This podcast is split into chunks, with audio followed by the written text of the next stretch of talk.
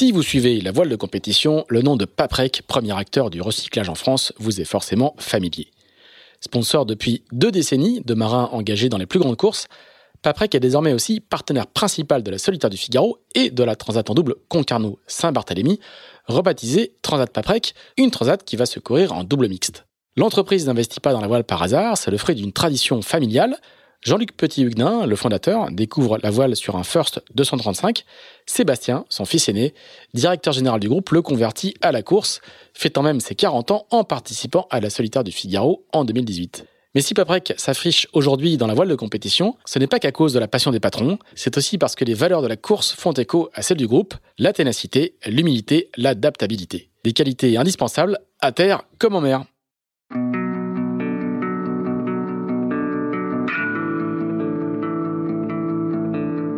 Bonjour, vous écoutez Into the Wind, le podcast des marins qui font des phrases. Into the Wind est produit par Tip Shaft, le média des professionnels et des passionnés de voile de compétition. Tip Shaft, ce sont deux newsletters hebdomadaires en français et en anglais, des podcasts, des événements, des formations ainsi qu'un festival de films et un studio de production de contenu que vous pouvez retrouver sur tipandshaft.com. Je suis Pierre-Yves Lotrou et je vous souhaite la bienvenue dans ce nouvel épisode d'Into the Wind. Bonjour Sébastien Rogue. Bonjour. Eh ben, alors je ne vais pas dire merci de nous recevoir, je ne vais pas dire non plus que tu es reçu dans le petit studio de Tip Chef parce qu'on est dans un endroit assez incroyable. On est dans le bureau de Yann Penfornis chez Multiplast. Très très beau bureau d'angle avec plein de fenêtres. Euh, et Yann Penfornis, nous a, le directeur général de Multiplast, nous a euh, laissé son bureau pour enregistrer ce podcast parce que tu es en train de construire un bateau chez Multiplast. Donc on a fait les choses assez simples. Et euh, on lui avait demandé de nous prêter une salle de réunion. La salle ayant été euh, euh, réservée avant nous, eh ben, on a le bureau du patron. On est pas mal. Et on est pas mal dans le siège de Yann, je vous le confirme. Voilà, donc on, s'est engagé à pas regarder ce qu'il y avait sur les ordinateurs, à pas regarder ce qu'il y avait sur le bureau. Euh, on regardera tout ça pour nous. Seb, bah, merci quand même de, prendre un petit peu de temps pour, euh, pour recevoir euh, Into the Wind, donc pas chez toi, mais chez Multiplast. C'est un peu ma maison quand même, un peu bis voilà, avec la construction. Je sais pas si je passe plus de temps chez moi ou chez Multiplast, mais. Alors, bah, raconte-nous comment comment est-ce qu'on fait quand on est quand on est comme toi, quand on quand on est armateur de son bateau, qu'on construit qu'on construit un nouveau bateau, comment on monte un projet comme celui-là Qu'est-ce que c'est que la construction concrète? C'est la première fois que tu construis. Tu as déjà construit euh, de, J'avais construit un classe 40 en 2013, mais euh, quand tu construis un classe 40 chez JPS euh, avec Sam Manuard, en fait, tu construis pas, hein, tu, tu, commandes. Voilà, exactement. Et, entre les deux, il se passe pas grand-chose. Et, là, Donc là, emmène-nous dans les, dans, les détails de nos personnes comme ça, parce qu'on en a déjà discuté un petit peu avant. Je, je, je sais le, le, puzzle à la fois business, financier et industriel que c'est. Est-ce que tu peux nous raconter un petit peu comment, comment en fait, déjà, construire un bateau comme celui-là aujourd'hui? L'idée de la construction de cet Ocean 50, en fait, il a commencé en, 2019 presque quand euh, on est rentré dans le dans le dans le circuit Ocean 50. On a racheté euh, l'ancien bateau d'Armel Tripon, de Réauté Chocolat. Et déjà, moi, je voilà, on, a racheté un bateau qui était pas tout jeune. On l'a beaucoup transformé et dès le début, on savait qu'on qu'on avait l'ambition, en tout cas que pour continuer dans cette série, il fallait aller sur un bateau neuf. Sauf que euh, entre l'envie et pouvoir, c'est sûr, il y a, y, a, y a, une petite différence. Et qu'est-ce qui a été l'élément déclencheur chez nous? Ça a été la victoire sur la Jacques Vabre, c'est clair.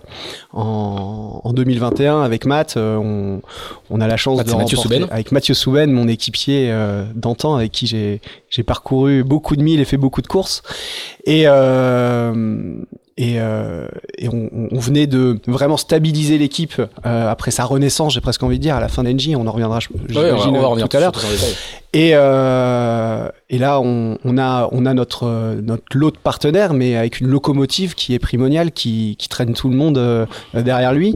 Et euh, Stéphane Vidal, le, le, CEO de Primonial, euh, on en discute en, en Martinique, et, et, il me dit, il me dit, ouais, allez Banco, on, alors non pas on construit, hmm. mais Banco, on repart sur un slot de 4 ans ce qui moi me permet de lancer la construction euh, du projet en son ensemble qui commence par, euh, par ben, aller voir des banquiers, enfin aller un budget. Euh, faire un budget. Et c'est assez simple. J'ai commencé à faire mon tableur Excel, j'ai vu les prix, je fais ah il va falloir que, que je le diminue un peu parce que. Mais concrètement, tu fais quoi? Tu tu t'appelles t'appelles Multiplace, tu dis bonjour, est-ce que tu peux me faire un devis pour un Nation 50 T'appelles euh, d'autres chantiers? Comment quand, raconte tout concrètement comment, comment comment ça se passe Alors concrètement, ouais, ça se passe comme ça en fait. Tu d'abord je, contacte Romaric Neusser. En fait, j'ai déjà j'ai pas eu beaucoup d'hésitation sur quel bateau euh, j'allais construire. C'était certain que j'allais pas partir sur un nouveau plan et des nouveaux moules. Donc j'avais le choix entre euh, le plan VPLP, euh, Coesio aujourd'hui, et Arkema 4 euh, avec les, les moules de la Lou Multi. Et dans la philosophie, j'ai tout de suite été plus proche du bateau de de Romaric sur la forme des flotteurs, sur moi, je suis, je suis pas ingénieur, donc euh, la déco intérieure, ça me parle plus euh, qu'un plan de structure, et je trouvais le bateau plus joli. donc voilà, c'est les grandes décisions des fois ne tiennent pas à grand chose. Enfin, ça faut pas, savoir le raconter. mais- Pourquoi? Bah Parce qu'il était plus joli. Et on m'a toujours dit qu'un beau bateau est un bateau qui allait vite. Et euh, enfin donc voilà. Mais voilà, globalement, j'étais plus proche de l'esprit d'Arkema sur euh, sur la plateforme, l'aérodynamique qui était déjà très développée et sur surtout ce qu'avait déjà démontré le bateau. Il arrivé, il a vite fonctionné. Bon. Comme me disait euh, Stéphane, euh, donc le président de Primonial, quand je lui ai annoncé qu'on allait faire un sister ship d'Arkema, il me dit c'est le bateau qui fait dernier de la Transat Jacques Vabre 2021. je fais oui, t'inquiète pas, je pense qu'il y a quand même un petit peu de potentiel. Et, euh, et donc, tu commences, à, en fait, tu ouvres un tableur Excel vide, et puis euh, t'appelles Romaric Neusser, tu lui demandes combien ça coûte euh, une IAS de plan, euh, t'appelles Yann Penfornis, tu lui dis est-ce que t'as une idée euh, Donc il t'envoie, je crois qu'on a signé un devis qui devait être une, une, une V4 ou une, v, ou une V5, euh, donc euh, tout ça se, se s'affine avec le temps. T'appelles Lalou pour savoir s'il s'il est d'accord pour louer pour, ses moules. T'appelles Lalou pour savoir euh, s'il peut, s'il peut te les louer et à combien. Et là, tu descends un espèce de méga tableur Excel où euh, tu, tu vas dans, dans tous les domaines. Et ça, c'est une partie moi que, j'adore. Hmm. C'est vraiment une partie dans laquelle je m'éclate. euh, Le... Ça, c'est ce qu'on c'est que d'ailleurs sur ton site, c'est marqué, hein, tu, tu, tu, tu, te revendiques skipper et entrepreneur, pas, pas juste marin, quoi. Je crois qu'au-dessus de ça, tu peux mettre marin. Hmm. Parce qu'aujourd'hui, euh, je, je crois que le métier de marin a évolué. Enfin, en tout cas, le mien a évolué. Euh, et qu'aujourd'hui, pour être marin, ben, t'es skipper et entrepreneur. En tout cas, Quand tu gères ton projet. quand tu gères ton projet, on- moi j'ai pas, j'ai j'ai jamais eu de proposition, j'ai jamais eu de problème, j'ai dû me construire pour arriver au bout de mes rêves, Mm. et, et donc euh, j'ai jamais eu, en fait j'ai eu que ce modèle qui qui qui s'est qui s'est euh, mis devant moi parce que euh, parce qu'on m'a jamais dit tiens tu veux prendre la barre euh, du bateau de telle équipe ou euh, probablement parce que effectivement je suis je suis peut-être un, un peu différent aussi euh, en termes de de, de sportivité euh, par rapport à d'autres marins incroyables qui, qui sont des drivers de fous euh, qui peut-être ont moins de capacité à, à gérer les budgets mais euh, ah, voilà. Donc moi je me suis je me suis je me suis enfilé dans cette dans ce costume de, de marin entrepreneur et Donc c'est une partie, tu disais que c'est une partie que- qui, t'éclate, donc tu passes beaucoup de temps à, Ah à bien faire ton je calcul. passe des heures des- et encore aujourd'hui mon tableur Excel qui est toujours le même hein, Mm, il a juste été enregistré un million de fois entre les deux, mais euh, et donc voilà, et t'affines, t'affines, et puis à la fin, t'as t'as t'as t'as t'as le budget global du bateau De construction. de construction. Parce que tu as, une autre, t'as un autre onglet, je pense, dans ta Google Sheet qui est le fonctionnement, mais qui est, qui est un Ah, qui, peu- ouais, alors qui est vraiment, qui est Voilà. séparé, qui a rien à voir. La, la seule partie qui, qui est reliée entre la construction et le fonctionnement, au final, c'est la base de ton crédit bancaire que tu imputes à ton budget de fonctionnement de Mhm. manière annuelle. C'est la, c'est la seule variante, euh, enfin, c'est- enfin, non, c'est le seul lien qu'il y a entre ces, entre ces deux mondes. Alors ça, donc, donc tu as, t'as ton budget. Donc j'imagine qu'en face, tu vas mettre des ressources, enfin, des revenus, quoi, pour, euh, pour euh, essayer de l'équilibrer. Dedans, il y a la revente du bateau. Non, Même pas. pas chez nous. On chez- a décorrélé la vente de l'ancien bateau euh, pour la construction du nouveau et principalement parce qu'on avait une temporalité qu'on maîtrisait pas. Euh, on n'était pas sûr de vendre le bateau rapidement, donc euh, et que le- la somme que tu peux euh, la somme que tu peux récupérer est, est non significative sur la construction du nouveau. Donc Ah oui. euh, c'est c'est en tout cas c'est pas sur ça. On pouvait pas se baser sur la revente du bateau pour lancer la construction. D'accord. Et ah oui, parce que tu lances la, la construction avant d'avoir revendu le bateau. Ah ben, on est sur le dossier de la construction depuis euh, depuis janvier 2022. Ah, d'accord. Et Donc- tu, fais, tu fais une saison, tu fait la saison 2022 avec l'ancien bateau. Et j'ai fait dans la, sais- la saison 2022 avec l'ancien bateau. Tu Et- peux nous dire le chiffre qu'il y a en bas, en bas de ta feuille Excel? Ouais, alors c'est des chiffres qui sont euh, qui sont connus, c'est comme les IMOCA, on sait à peu près à combien ça tourne. Donc t'es entre t'es entre 3 et 4 quoi. Euh, La ligne elle est quand même plus précise. oui, oui, oui, je me rappelle plus des centimes euh, entre 3 et 4,28, je crois. Non, mais voilà, c'est euh, et Fabrice Caillard le disait d'ailleurs, euh, je crois dans dans dans Tip and Shaft euh, la semaine dernière, euh, c'est euh, trois et demi pour avoir un bon bateau et si tu veux être large c'est 4. Euh, nous on, on est plutôt en bas de tout ça. Mais, euh, mais on sort un bateau sur lequel il n'y a aucun compromis. Ça, c'est une évidence. Alors du coup, après, une fois que tu as ça, euh, comment, comment, comment tu finances ça? Raconte-nous comment- ce que c'est que d'aller proposer ça à un banquier et la tête que fait un banquier euh, aujourd'hui. La tête du banquier, elle est, Je- je pense toujours- que personne- elle est excellente, la tête du banquier Ouais. à chaque fois parce qu'il comprend Je, pas. te, je te cuisine là-dessus parce que je pense que personne ne sait à quel point c'est extrêmement concret. C'est-à-dire que tu as une feuille Excel, euh, tu vas faire, tu vas euh, montrer les engagements que les sponsors vont donner. Euh, alors, sur déjà, qu'est-ce que, en fait, vas- qu'est-ce que tu fais? Donc Hmm. Et, et c'est là où c'est rigolo, c'est que tu fais un business model. Hmm. C'est que là, pour le coup, tu rentres un budget de fonctionnement, un budget euh, de construction, euh, et ça, normalement, c'est ton expert comptable qui le fait parce que c'est des logiciels compliqués. Bon, moi, j'ai demandé à mon expert comptable ses codes d'accès à la plateforme pour gérer soi-même son BP. Du coup, maintenant, euh, c'est moi qui fais mes BP tout seul parce que euh, parce que mon BP, je le fais le soir après le après euh, après avoir couché les enfants parce que j'ai une idée sur euh, quelle partie euh, d'optimisation je peux avoir sur le budget euh, sur euh, voilà et tu passes ton temps en fait à, faire des vases communicants à, à supprimer des lignes et ça tu peux pas le faire faire par euh, au final un expert comptable sinon il passe il passe sa vie avec toi et et, et c'est pas possible. Donc, euh, donc euh, j'ai fait euh, des versions de BP, j'en ai fait plein avec des différents de prix de bateau.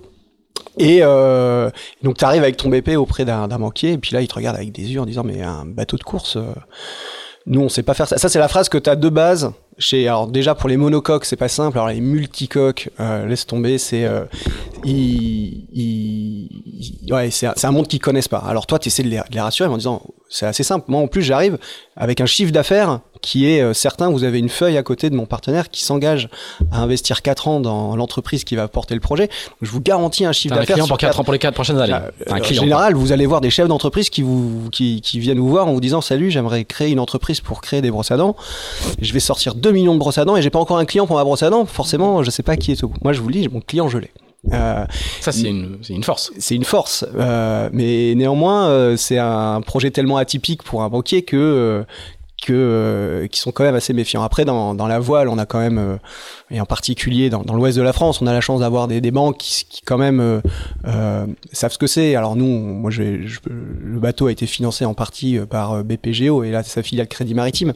Donc, ils savent ce que c'est qu'un bateau de pêche, ils savent ce que c'est qu'un- c'est Banque Populaire Grand Ouest. Banque hein, donc c'est Populaire des Grand des Ouest. qui sont des sponsors de la voile. qui sont les sponsors de la voile et qui sont vraiment implantés dans le milieu, dans le milieu maritime, dans le milieu économique maritime. Donc, euh, on arrive quand même à avoir euh, des, des bonnes discussions. Et de là s'engage euh, euh, la notion de ce que toi tu apportes, euh, parce qu'un un banquier ne finance pas 100% d'un bateau, donc il faut mettre de l'apport. Toi, Comme, forcément, un- comme, t'en- comme une, comme une maison comme ou un une appart. maison, hein. à peu près sur les mêmes ratios, à 20% d'apport. Et toi, sauf que toi, t'as pas d'apport. Enfin, veux, moi, je suis, je viens du mini, hein, donc j'ai, j'ai, pas grand chose à part, à part mon envie. Et et, et tu euh, et tu négocies avec eux. Ensuite, tu vas revoir ton partenaire en disant, bah en fait, j'ai besoin d'un apport. Et ton partenaire te dit, bah il faut qu'on trouve une solution. Donc, euh, il y a tout un schéma économique qui se monte avec les avec les partenaires. Euh, ensuite, Donc euh, ils avancent du cash, quoi, c'est ça? Ouais, ils avancent, des- cash c'est- des avances en fait Des de avances sponsoring de sur les années sur les années à venir. En tout cas, c'est le montage qu'on a que j'ai proposé à, à, à, Primonial et qu'ils et qu'ils ont accepté. Et puis euh, après, BPGO te dit OK, mais je veux pas être tout seul. Donc euh, tu- dit, Ah. tu crées un pool bancaire ils Euh, répartissent les risques, quoi. qui répartissent les risques. Donc, euh, tu vas avoir une deuxième banque euh, qui, elle, n'est euh, la seconde banque qui nous a accompagnés sur ce deal-là, c'est la Société Générale, alors qui eux sont pas du tout dans la voile. Et, euh, et là, je suis tombé sur un sur un sur un chargé d'affaires professionnel euh, de, de ma petite euh, de, de mon petit coin à moi à côté de la boule, Un- quelqu'un voilà incroyable qui a pris ce sujet à bras le corps. Ça a été compliqué. Mais ça doit, ça, doit, ça doit les changer aussi. Enfin, le chargé de Ah bah c'est ce qu'ils euh, disent. En fait, au départ, ils euh, trouvent ça sympa parce que la- ça les change. Labo. Et à la fin, ils veulent surtout que ça se finisse vite parce qu'ils en peuvent plus. et parce que les, en fait, on se rend compte qu'au début, c'est comme tous les projets. Au début, tout va bien, on a le temps, on discute, euh, chacun apporte. Et, le, timing se resserre parce qu'à un moment, qu'est-ce qui se passe? Il y a ton partenaire qui dit, bah moi, si j'ai pas un bateau prêt pour 2023, bah je sponsorise pas l'année 2023, ce qui est tout à fait logique. Il y a pas de bateau, il y a pas de sponsoring. Euh, les banquiers, eux, ils commencent à à dire mais attendez euh, moi je peux pas euh, monter des projets aussi rapidement. Et alors là tu finis enfin honnêtement j'ai fini le financement du bateau sur les genoux bien plus qu'une route du Rhum ou qu'une Transat Jacques c'est euh, et je pense que je me suis toujours de- du financement de ce bateau temps, ça te prend du temps et ça te prend de l'énergie mentale parce que tu jongles avec euh, le fait de rassurer ton partenaire sur le fait que le bateau sera là. Euh, de l'autre côté, tu rassures les banquiers en disant que ton partenaire sera bien là, même si ça prend un peu de retard et ainsi de suite. Et euh, et, et, en fait, c'est, enfin, moi, je trouve ça passionnant. C'est des mmh. deals que je trouve euh, dans lesquels euh, ouais, je m'épanouis vraiment. Et, euh, et, et, puis, tu arrives à négocier 0,2% sur ton taux. Et puis là, t'es égal là. C'est... et au final, ça reste des sommes importantes. Donc, ça, ça, joue aussi sur, sur le financement global de ton équipe. Et, et, et, puis, arrive le moment où, où tu signes et, et où tu fais ton, ton virement à à Multiplast euh, au chantier et, où c'est vraiment parti quoi. Où t'as, as l'argent sur ton compte, tout à coup ton compte euh, il y avait un petit peu d'argent, tout à coup il y a. C'est ça et il débloque au fur et à mesure des factures et, et, puis ouais là c'est parti, c'est mm. euh, tu signes les devis. Alors ça c'est pour la partie financière que qu'on, explore rarement donc merci de de, de, de, de donner J'ai une petite question vécue aussi. tes cautions du prêt?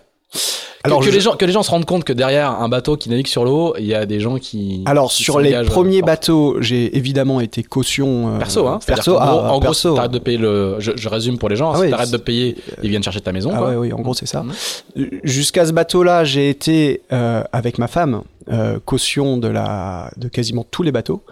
Euh, sur le dernière Ocean 50, donc le, premier primonial, on avait un, j'ai un ami qui, qui est venu m'apporter son soutien en cautionnement euh, parce qu'on commençait à être sur des sommes euh, plus importantes et je la maison ne suffisait pas. La, maison ne suffisait pas. Euh, c'est comme ça que ça marche. Hein. Ah bah c'est et... je, je, peux je peux juste témoigner. Il y a un moment vous remplissez une fiche où vous mettez votre patrimoine et celui de votre femme. Ouais, bah c'est exactement comme pour acheter une maison. Et puis tu remplis la fiche et ils disent écoutez il me manque 8% de caution. Donc toi, tu prends ton téléphone, tu, tu dis salut, euh, est-ce que tu, est-ce que tu, est-ce que tu peux m'aider? J'ai besoin de 8% de caution. Euh, tu lui dis je te la rémunère. Et là, on est tombé sur quelqu'un d'assez, voilà, de Emery Gélino pour pour ne pas le citer, qui, qui m'a dit écoute, euh, vas-y, on y va, euh, y a, on, on, part sur l'achat de ce bateau. Et euh, j'ai aussi eu euh, des, des, des, investisseurs qui sont rentrés. Enfin, c'est euh, c'est comme une boîte. En fait, faut mm. faut vraiment penser la voile, euh, le, le sous-jacent qui est le bateau est quelque chose d'assez atypique, mais le reste c'est comme une entreprise. Hein. Mm. T'as besoin de t'as besoin de banquiers, t'as besoin d'apports, t'as besoin d'investisseurs, t'as besoin de caution. et c'est là où ce métier est incroyable, c'est qu'au final, t'apprends juste à devenir un vrai chef d'entreprise. T'apprends pas à être que un marin. Euh, demain, j'ai le sentiment qu'avec ce que j'ai développé autour de, de, ma toute petite entreprise, mais euh, tu as les codes pour aller dans n'importe quel business derrière. Mm. Et ce que je trouve très rassurant avec la voile, c'est qu'au final, euh, tous les jours où tu bosses, c'est des, aussi un, des journées où tu prépares un peu ta reconversion parce que le sport professionnel, ça s'arrête aussi vite que c'est arrivé et on le voit à travers toutes les équipes. Hein. Il y en a qui ça s'arrête, ça recommence. Il y a des partenaires qui s'en vont et tout ça, c'est la vie, c'est normal. Mais euh, tout le monde, j'imagine. Enfin, moi, ça fait partie de mes stress de me dire qu'est-ce qui se passe si demain j'ai plus rien? Et aujourd'hui, je suis serein parce que je me dis. Moi, t'as appris. Euh, j'ai appris plein de trucs et, euh, et, gérer une boîte de bateau, ben, je pourrais gérer euh, n'importe quelle boîte derrière pour. c'est les mêmes codes. Et donc, euh, et donc voilà. Et donc du coup, la, la question, la question d'après, ça c'est le mécano financier. Donc merci de nous, nous emmener euh, dans, dans, dans ces coulisses-là. Ensuite, il y a un mécano industriel parce que tu as choisi, tu as, une multiplace, tu construis pas tout le bateau, tu, tu fais un puzzle. D'abord, je crois qu'il y avait dans les plannings euh, des chantiers, euh, ça rentrait pas, c'est quand même un, peu de travail, hein, un, un Ocean 50. Alors là aussi, tu dis, t'appelles Multiplast, Yann il te dit, bah je peux faire la coque centrale, les deux bras et puis les deux flotteurs. Par contre, je peux pas faire, je sais pas moi, le roof, le rail, le, le rail de GV. Comment comment comment t'as Je pense que multi, Multiplast, alors dès le début, on savait qu'ils allaient pas euh, pouvoir tout faire. Néanmoins, Multiplast a été, euh, enfin, est toujours un, un le, le, plus gros fournisseur du bateau parce que on, les trois coques n'ont pas été faites chez euh, Multiplast, voilà. mais euh, ils ont pris un sous-traitant. Donc moi, mon client reste Multiplast pour euh, les trois coques, elles ont été faites chez Fiber Mechanics euh, à Leamington, dans le Solent. Et c'est des petits bijoux euh, des Anglais passionnés qui, qui font du preg euh, comme des dieux. Et euh, on est allé voir les flotteurs là, qui sont livrés dans quelques jours. Ils sont magnifiques, ça sort au poids. c'est vraiment des, des, super pièces. Mais moi, je suis pas client de, je suis pas client chez eux. C'est Multiplace qu'il est. Et, euh, et donc, euh, et après, euh, on revient sur cette fameuse dernière petite ligne du tableur Excel où euh, Multiplast se sort des prix de pièces. Tu dis non, c'est je, je, je, peux, je peux pas. Euh, donc, euh, tu prends tes plans et tu vas faire des devis dans d'autres boîtes. Et les, les, prix varient avec des plans similaires. Donc, il y en a qui, voilà, la manière de faire des devis, j'imagine. Donc toi, dès qu'il y a un devis qui t'intéresse, tu, tu t'empresses à le signer pour, pour, pour closer. Et c'est comme ça que les bras ont été faits chez Magma Composite à Questembert, que la barre d'écoute a été faite chez Duquesne à à Nantes, à Nantes, enfin Nantes. euh, à Malville, Ouais. qui est une C'est une société l'aérospatiale. dans la- dans l'aérospatiale, De- de- de l'aéronautique, pardon, de l'aéronautique, l'aéronautique. qui est en train d'essayer de se développer dans la voile. Donc ils nous ont, ils nous ont fait la, la barre d'écoute et ils vont lancer en production les safrans.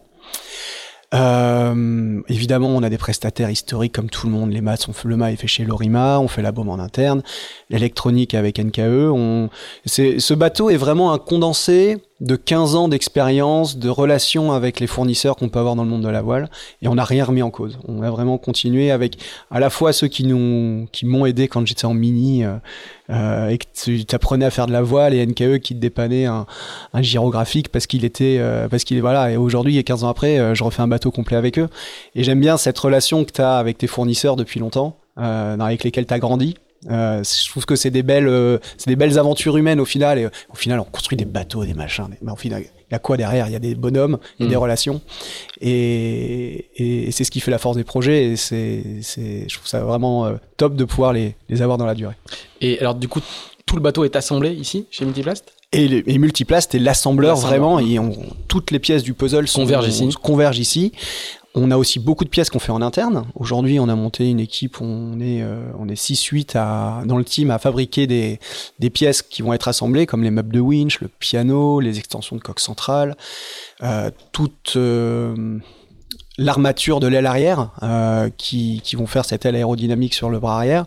Voilà, tout ça, c'est des choses qu'on fait en interne on l'a principalement internalisé pour des questions de coût parce que euh, euh, quand, euh, quand la petite ligne devient rouge, ben, il faut la diminuer. Donc euh, on trouve des solutions.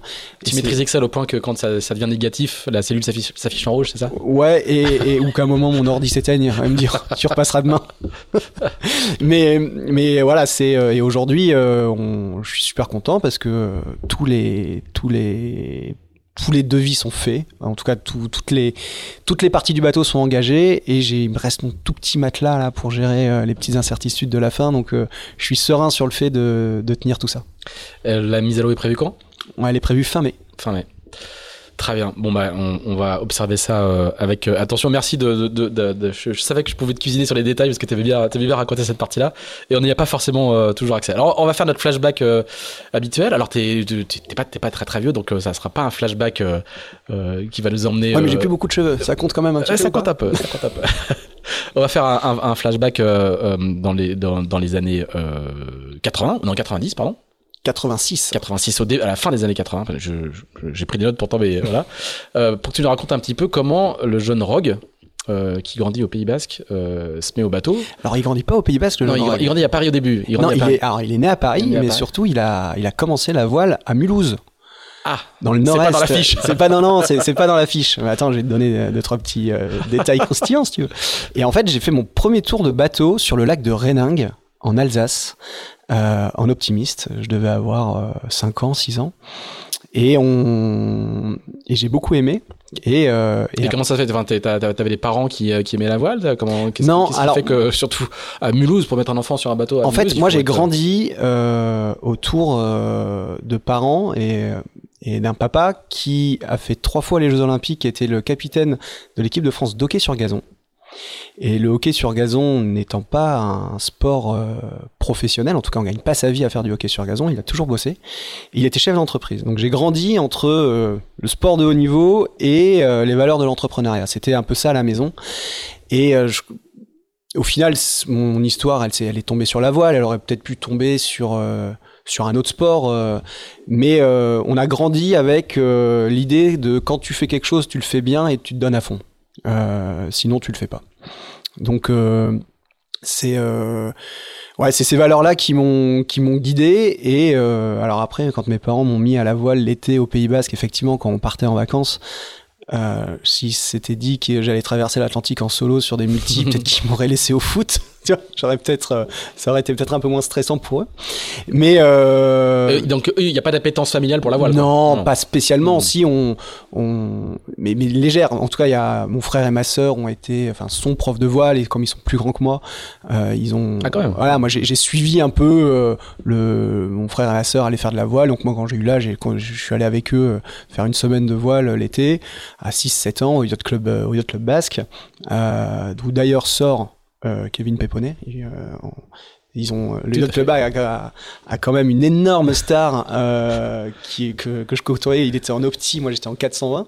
Et, euh, et, et c'est vrai qu'il y avait, c'était, c'était, je trouve ça incroyable de voir euh, ce que fait Kevin aujourd'hui. Quoi. Ouais, Donc, donc c'est petite le- parenthèse du club basque. C'est le, règle, c'est le, le régleur de l'aile de. Non, le régleur d'altitude, c'est ça? C'est le, je- c'est le régleur d'elle, mais c'est surtout. Non, je crois que c'est, c'est le gars qui, qui gère l'altitude sur le, sur euh, le F50 CLGP. qui En sera- tout cas, il a un poste qui va au-delà presque de 2007, son euh, poste mm, mm. euh, de, de régleur sur le bateau. Tu sens que c'est le, c'est un des piliers euh, Mhm. de, de, de cette équipe. Quoi. Donc, euh, Et, et, et, euh, alors, du coup, est-ce qu'il y a un moment où tu t'installes au Pays Basque? Parce que du coup, c'est ce que, ce que Alors, à un moment, ouais, on s'installe au Pays Basque. Donc là, euh, mes, mes parents décident de, de, de déménager à temps plein au Pays Basque. Et là, je, je me mets au 420 euh, en école de sport. Et t'es où au Pays Basque? Je- on habite à Urugne, entre Andaille et Saint-Jean-de-Luz. Il y a un- une région très sympa. Et, et j'aime pas la régate, enfin j'aime pas la voile. En fait, au départ, il faut que j'y aille, il pleut, machin, il fait froid. le- Enfin, j'ai pas une, euh, une appétence particulière euh, pour. Là, j'ai quoi Je dois avoir 11, 12, 13, 12 ans, quoi, 11-12 ans. Et un jour, euh, on me dit Attends, il y a un critérium départemental, euh, viens, viens le faire.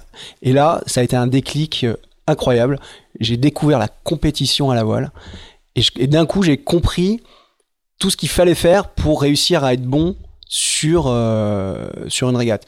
Et j'ai compris que en fait le boulot il était surtout avant et que comme toute compétition en fait c'est juste un récital. Et euh, je me suis pris au jeu et là je m'y suis mis mais alors à fond et euh, il y avait plus de problème de pluie de, de Et tu, tu sais dater le déclic? Vraiment? Ah bah ce, ce, ce critérium départemental euh, auquel euh, j'ai participé au Yacht Club Basque en 420 avec euh, mes voiles, mes poches là qui ressemblaient à tout sauf à des voiles avec mon Roga qui était la marque des bateaux parce que nous on avait acheté nos bateaux en Espagne à l'époque. On n'avait pas les Notivella ou les Lenam qui étaient les bateaux en 420 qui nous faisaient rêver. On avait des Roga. Et, et, et ouais, c'est là où alors je j'ai jamais été euh, bon en dériveur, ça c'est clair. Et en fait, moi, j'ai voulu aller après sur des séries olympiques parce que euh, voilà, je voulais faire un peu comme papa. euh, euh, mais bon, quand t'as- j'avais 16 ans, j'étais parti en laser. Euh, je me faisais, euh, je me faisais déglinguer par euh, des petits jeunes qui avaient 3 ans de moins que moi. Donc, si tu veux, euh, c'était euh, voilà, mon rêve olympique ne- va pas dépasser mon cerveau. Quoi. Et il y avait d'autres, il y avait des projections vers, de, vers, vers du large là? Non, Là, pas du tout, euh, pas du tout. Mes cahiers étaient remplis de, de photos de plutôt d'inshore, de 4-7, de Forti à l'époque, euh, mais euh, pas du tout de large. En fait, le large, il est arrivé, euh, il plus tard quand, parce qu'en en parallèle, j'ai suivi des études. Ça a été très chaotique pour moi, les, les- ma scolarité. J'ai fait beaucoup plus de lycée que d'années de lycée. Euh, j'ai j'ai pas eu mon BEPC, je suis le seul mec qui peut-être qui l'a passé deux fois sans l'avoir eu. Euh, un jour, je te raconterai comment j'ai eu mon bac en appelant le recteur euh, de- ouais. parce que j'avais oublié d'aller à, à mon à mon épreuve quoi F8 Ah. et euh, j'ai appelé le rectorat. C'était à l'époque, c'était à, à, à La Rochelle. J'aurais dit écoutez, mes parents veulent que j'ai le bac et après euh, ils me laissent tranquille. Je peux de- je peux faire que du bateau. Et voilà, j'ai oublié euh, j'ai oublié de venir. C'était le mardi. Je suis venu le jeudi. J'ai j'ai deux jours de retard. euh, Ah ouais. et je lui raconte ma sauce. Il me dit, je vous laisse, euh, je vous laisse deux heures pour m'envoyer un, un arrêt maladie et je vous fais passer au rattrapage. je passe au rattrapage. Ça, ça a encore été un peu chaotique parce que euh, problème de carte d'identité. Et, euh, et en septembre, euh, je m'étais installé, je venais juste de m'installer à Lorient et je reçois mon diplôme avec 10-0-0. Euh, j'ai eu mon bac avec 10-0-0. Je me suis, le recteur est encore passé par là. Il s'est dit, lui, il fallait vite le sortir du système scolaire. Et, euh, et donc, euh, et donc, euh, et donc ouais, voilà, je faisais de la voile autour voilà, d'une scolarité pas simple, dans lequel euh, voilà, je me suis jamais vraiment épanoui. Et à ce moment-là, à La Rochelle, donc j'essayais vague- com- com- comment tu passes de, de, de, à La Rochelle? Comment je passe du Rhône à La Rochelle ben, Par mes fameuses petites études. Donc, euh, à la, après, je passe du Pays Basque à Bordeaux, où je fais mon, un BEP Vente Action Marchande. Là, je vais au club d'Arcachon, au CVA, au Cercle de la Voile d'Arcachon. Il y, avait quelques, il y a quelques anciens glorieux aussi. Euh, quelques anciens et encore euh, très, parce que Oui, oui, Philippe, euh, je crois que Philippe Presti doit faire partie. en tout cas, il est du a- il y a- coin. il y a- quelques stars qui sont passés par là. Ah ouais, carrément. Enfin, c'était un club vraiment, vraiment génial. Et après, donc, je fais deux ans à Bordeaux, puis deux ans à La Rochelle, où, euh, là, je côtoie à la fois euh, mon super pote euh, Johan Séchose, qui est au Pôle France en laser, qui est un bon laseriste à l'époque. Et moi, j'essaie, voilà, de un peu de m'insérer là-dedans, mais j'ai pas trop ma place. Sportivement, je suis pas du tout au niveau. Je pense que je suis pas du tout assez rigoureux, surtout pour pour atteindre les objectifs que auxquels j'avais envie de rêver. Et ponton 1 de La Rochelle à l'époque, il y avait des mini. Et euh, et ces bateaux me faisaient rêver. Je me rappelle aussi d'un- d'une régate euh, de laser régionale où on part à Douarnenez et on arrive, on, met les bateaux à l'eau et en même temps il y a un, entraînement euh, de nuit qui arrive en, en mini et j'en oublie ma régate quoi. C'est allez-y, partez sur l'eau. Moi je regarde les mini arriver et ça, ça a été vraiment. Je crois que c'est ce jour-là où je me suis dit je veux faire du mini. Euh, ces bateaux me faisaient rêver, j'ai trouvé trop beau. euh, euh, C'était, euh, je crois qu'à l'époque il y avait déjà le 260, le plan Lombard si je ne m'abuse, Mhm. qui a qui a dans, qui, enfin, qui a qui a eu une vie incroyable. Et et je me suis dit ouais je veux aller vers ça. Et en même temps comme j'avais pas envie de travailler dans un, enfin il y a rien qui me bottait dans la vie à part le bateau, j'avais quand même le sentiment et moi je pense que je suis arrivé vraiment au, au début de cette professionnalisation de la voile où, où tu dis ouais on- en fait on peut en vivre, on n'est pas obligé de vivre que d'amour et d'eau fraîche, euh, on peut se dire que ça peut être son métier. Et, et donc assez naturellement ça, je suis allé vers le mini en me disant euh, de toute façon en Mais olympique presque euh, plus comme une, une filière métier que, que euh, qui, qui- Ouais, qui permettait bah, de faire alors, ta passion sans- aussi, de, sans de vivre ta jamais, passion aussi quoi. Sans jamais d'ambition de Mm. carrière, parce que mon rêve c'était de faire la mini transat. Et derrière, pour moi, il y avait un monde étanche entre moi et les gens dont j'avais le poster dans ma chambre, euh, des Le Monchois, des Desjoyaux, des Roland. Pour moi, c'était un monde. C'était, pas possible de, de, de rentrer dedans. Mais, mais du coup, euh, à quel moment se fait la connexion avec, ce- avec ce monde-là? C'est-à-dire que tu, tu, quand, quand tu dis, euh, j'avais surtout un rêve olympique, à quel moment la course au large et le large commence à, Ah, commence le à rêve, mon rêve olympique, il est resté vraiment que dans ma tête parce Ouais, que j'étais mm. tellement loin d'avoir même coup, niveau à- national. À quel moment tu mets des posters de, de, de coureurs au large? À, à quel moment tu switches du. euh, Alors, du je les avais- 420 alors, je- je- laser? c'est vrai que j'ai grandi aux Pays-Bas, j'ai grandi avec un poster de, de Le Monchois, euh, qui était, je crois, c'était un bateau mécénat chirurgie cardiaque que Ouais, j'avais récupéré. J'avais le même, ouais. Et au planning, même au planning, euh, En au- au- planning, au planning en avec trois avant, là. trois Ouais, bah, j'ai grandi avec ce poster-là qu'on avait Sam topé. Paquita, le 240. C'était le 240 euh, que j'avais chopé euh, page du milieu de voilier voilier. Enfin, tu vois. C'est euh, comme ça, ouais. Et, ça a dû faire, je sais pas, 5-6 ans dans ma chambre, quoi. Et donc j'avais déjà, c'est vraiment la seule photo de large qui a suivi mes différentes déménagements et maisons et, et chambres quand j'étais adolescent. Et, euh, et ensuite, euh, ça a été, euh, voilà, bon, ok, t'as aucun avenir en laser, tu feras, t'arriveras jamais à ce que t'as envie. Euh, pour continuer à faire du bateau, t'as pas le choix, c'est du large. Et c'est les mini. Donc là, je, suis toujours à, La Rochelle. Je, je suis. ah si, il y a un truc marrant à La Rochelle aussi. Donc je suis en alternance. Je travaille à Carrefour Angoulin. Je vends des machines à laver. Donc trois semaines d'école, une semaine de cours. Et Ah, c'est le fameux BEP vente, quoi. T'es le, en, le- en le- alternance, quoi. bac pro, Bac bac, pro. commerce. Et je prends, on est sur la Coupe de l'América, euh, donc à côté des machines à laver, t'as les rayons, t'as les rayons, t'as la rayon télé, et je prends ma pause pour euh, aller voir la Coupe de l'América. Donc forcément, t'as euh, 39 écrans. Moi, je prends la télécommande du vendeur télé. Je lui dis attends, tu mets sur la Coupe de l'América, s'il te plaît. C'était, euh, alors je, je me rappelle plus laquelle c'est. C'était évidemment monocoque. Et euh, et je, je regarde la coupe. Et il y a deux trois clients euh, parce que forcément je dois je dois commenter en faisant un petit peu de bruit. Donc il y a un client qui se met à côté puis on a La Rochelle dans, dans une terre de marins. Mhm. donc euh, il- commence à avoir une personne mais vous savez je ah bah ouais là ils se font auprès nan, nan, ils, ils passent la bouée lui il est devant lui il est derrière. Et euh, la coupe dure plusieurs jours Et à la fin, je suis embauché par le rayon télé pour animer la Coupe de l'América de Carrefour Angoulin. Donc je prenais même plus de pause pour aller regarder la Coupe. Et euh, j'avais 30 personnes qui venaient regarder la Coupe chez Carrefour avec lesquelles je commentais. euh, et c'était très sympa. Ça, c'est les petites, les petites anecdotes euh, de La Rochelle. Et donc ponton 1, le fameux ponton 1 à, à la- à- au port des Minimes, euh, Mini. Euh, la Mini Transat partait de La Rochelle. À l'époque. ouais. Donc euh, et c'est là où j'opère en fait, où je laisse tomber mon laser et, et je me dis maintenant en fait euh, je veux partir faire la Mini Transat. Alors comment tu comment tu mets ça comment tu mets ça en œuvre? Bah, Alors, on, est, on est en quelle année? On est en 2000, euh, 2007. Là on est en 2007. 2007. 2007, et ben comment je mets ça en œuvre? J'ai un très bon copain, Thomas Chaz, euh, à qui j'explique mon projet. Alors déjà j'ai mes parents qui m'accompagnent, qui me disent bon, ok, faut que tu ton bac, après on te laisse peinard. Euh, J'avais mon frère et ma sœur qui faisaient une école, euh, chacun une école de commerce, une école euh, d'ingénieur. Voilà, on leur paye un appart euh, pour leurs études. Toi, on va, on va te payer un appart euh, à l'endroit où tu veux pour essayer euh, que tu perces dans, dans ce qui te plaît, la voile. Euh, donc, on, on te paie un appart à Lorient pendant un an ou deux. et après, faut. Il faut identifier l'Orient parce qu'on est au début on est au début de la J'ai- au alors, début de l'Orient quoi. J'ai on est au tout début de Lorient et c'est là où j'ai acheté mon, mon premier mini, le 552, où il y avait encore le garde à, à l'entrée de la, de. BSM. Et c'est aussi à ce moment-là où nous on se rencontre On euh, rencontre, pile. Et, et au final, c'est déjà une aventure de banquier parce que euh, parce que je, je rêve d'un mini, mais j'ai pas un euro, j'ai rien, j'ai pas un sponsor, je sais même pas comment on fait pour chercher un sponsor. Donc là, j'ai mon pote Thomas Chaz qui est prof de français, qui euh, qui me dit attends Seb, on va mettre tout ça sur une plaquette. T'as on va- 21 ans hein. non, là, j'ai 20 ans. ouais, 20 ans, Mm. 19-20 ans.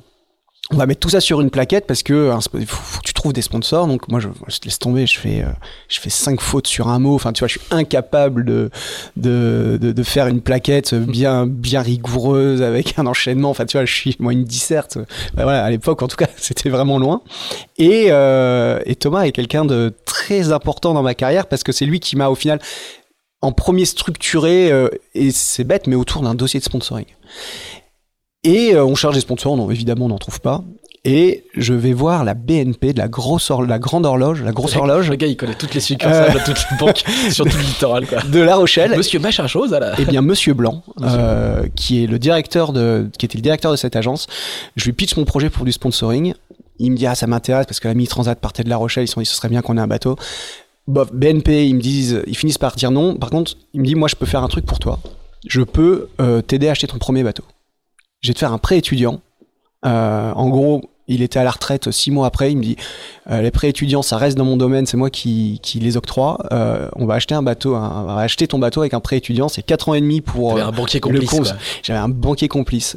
Le seul truc que je veux, c'est que tes parents soient caution. Là, j'appelle mon père, je fais, écoute, j'ai un banquier qui, qui est ok pour me financer le Pogo 2. euh, il a besoin, il a besoin, on a besoin d'une caution. Est-ce que tu peux être ok? J'avais pas fini le coup de fil qui était déjà dans sa voiture au Pays Basque pour venir comprendre ce que j'avais trafiqué avec Monsieur Blanc.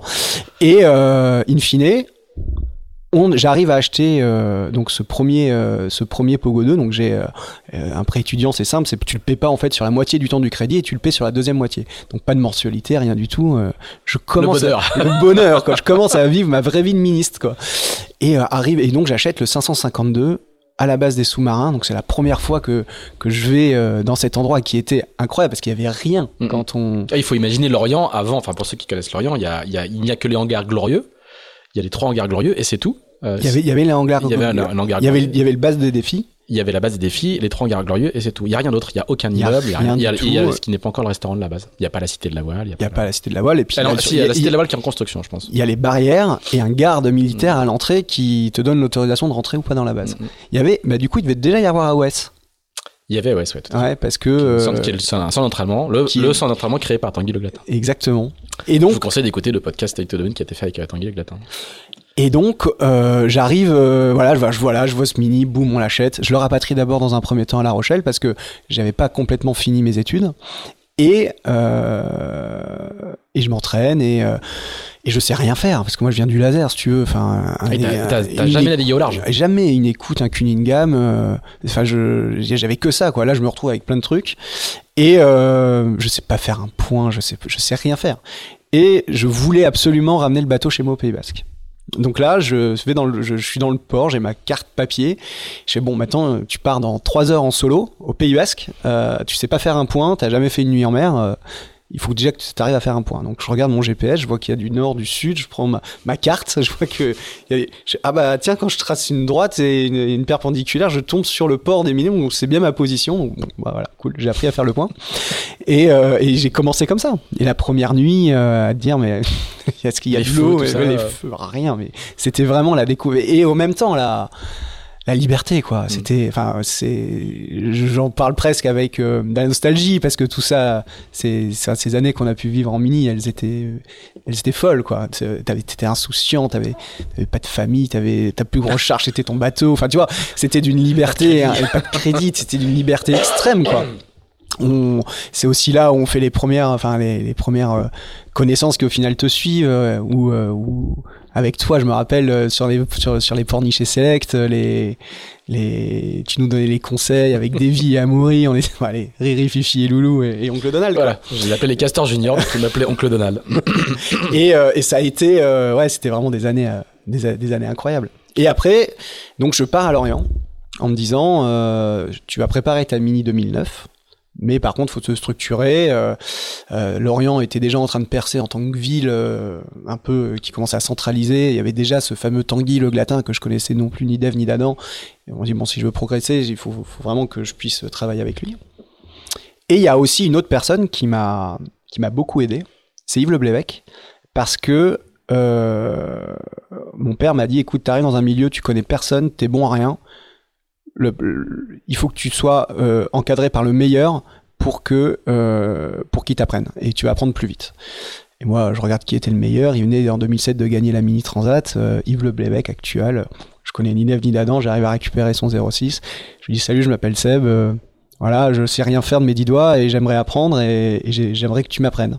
Il m'a dit bah viens me voir, on va en discuter et, et, il a accepté de me coacher. Alors à la fois pas que sur l'eau, évidemment, parce que c'est là où j'ai vite compris aussi qu'un projet de course au large, c'était une histoire, euh, c'était un peu une histoire de d'entreprise, quoi. Et donc il me dit, voilà, t'as as un bateau, euh, ton budget, ton entraînement, tes sponsors, et en fait, il me coachait un peu tout ça. On se voyait tous les 15 jours, deux heures. Ah ouais, c'était un vrai coaching, quoi. C'était un vrai coaching, rémunéré, euh, et mon père m'a dit, moi, je, je t'aide. Le seul truc sur lequel je peux t'aider, c'est on, je t'aide à payer Yves. Et et ça, et, et, ce qui est marrant, c'est qu'on est donc en 2008 et pendant mon coaching avec Yves, euh, il était en train de construire un bateau.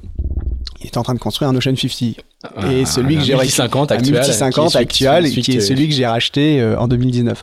Et euh, j'aime bien, c'est, c'est, il y a, y a, jamais de, enfin, il y a, du destin là-dedans.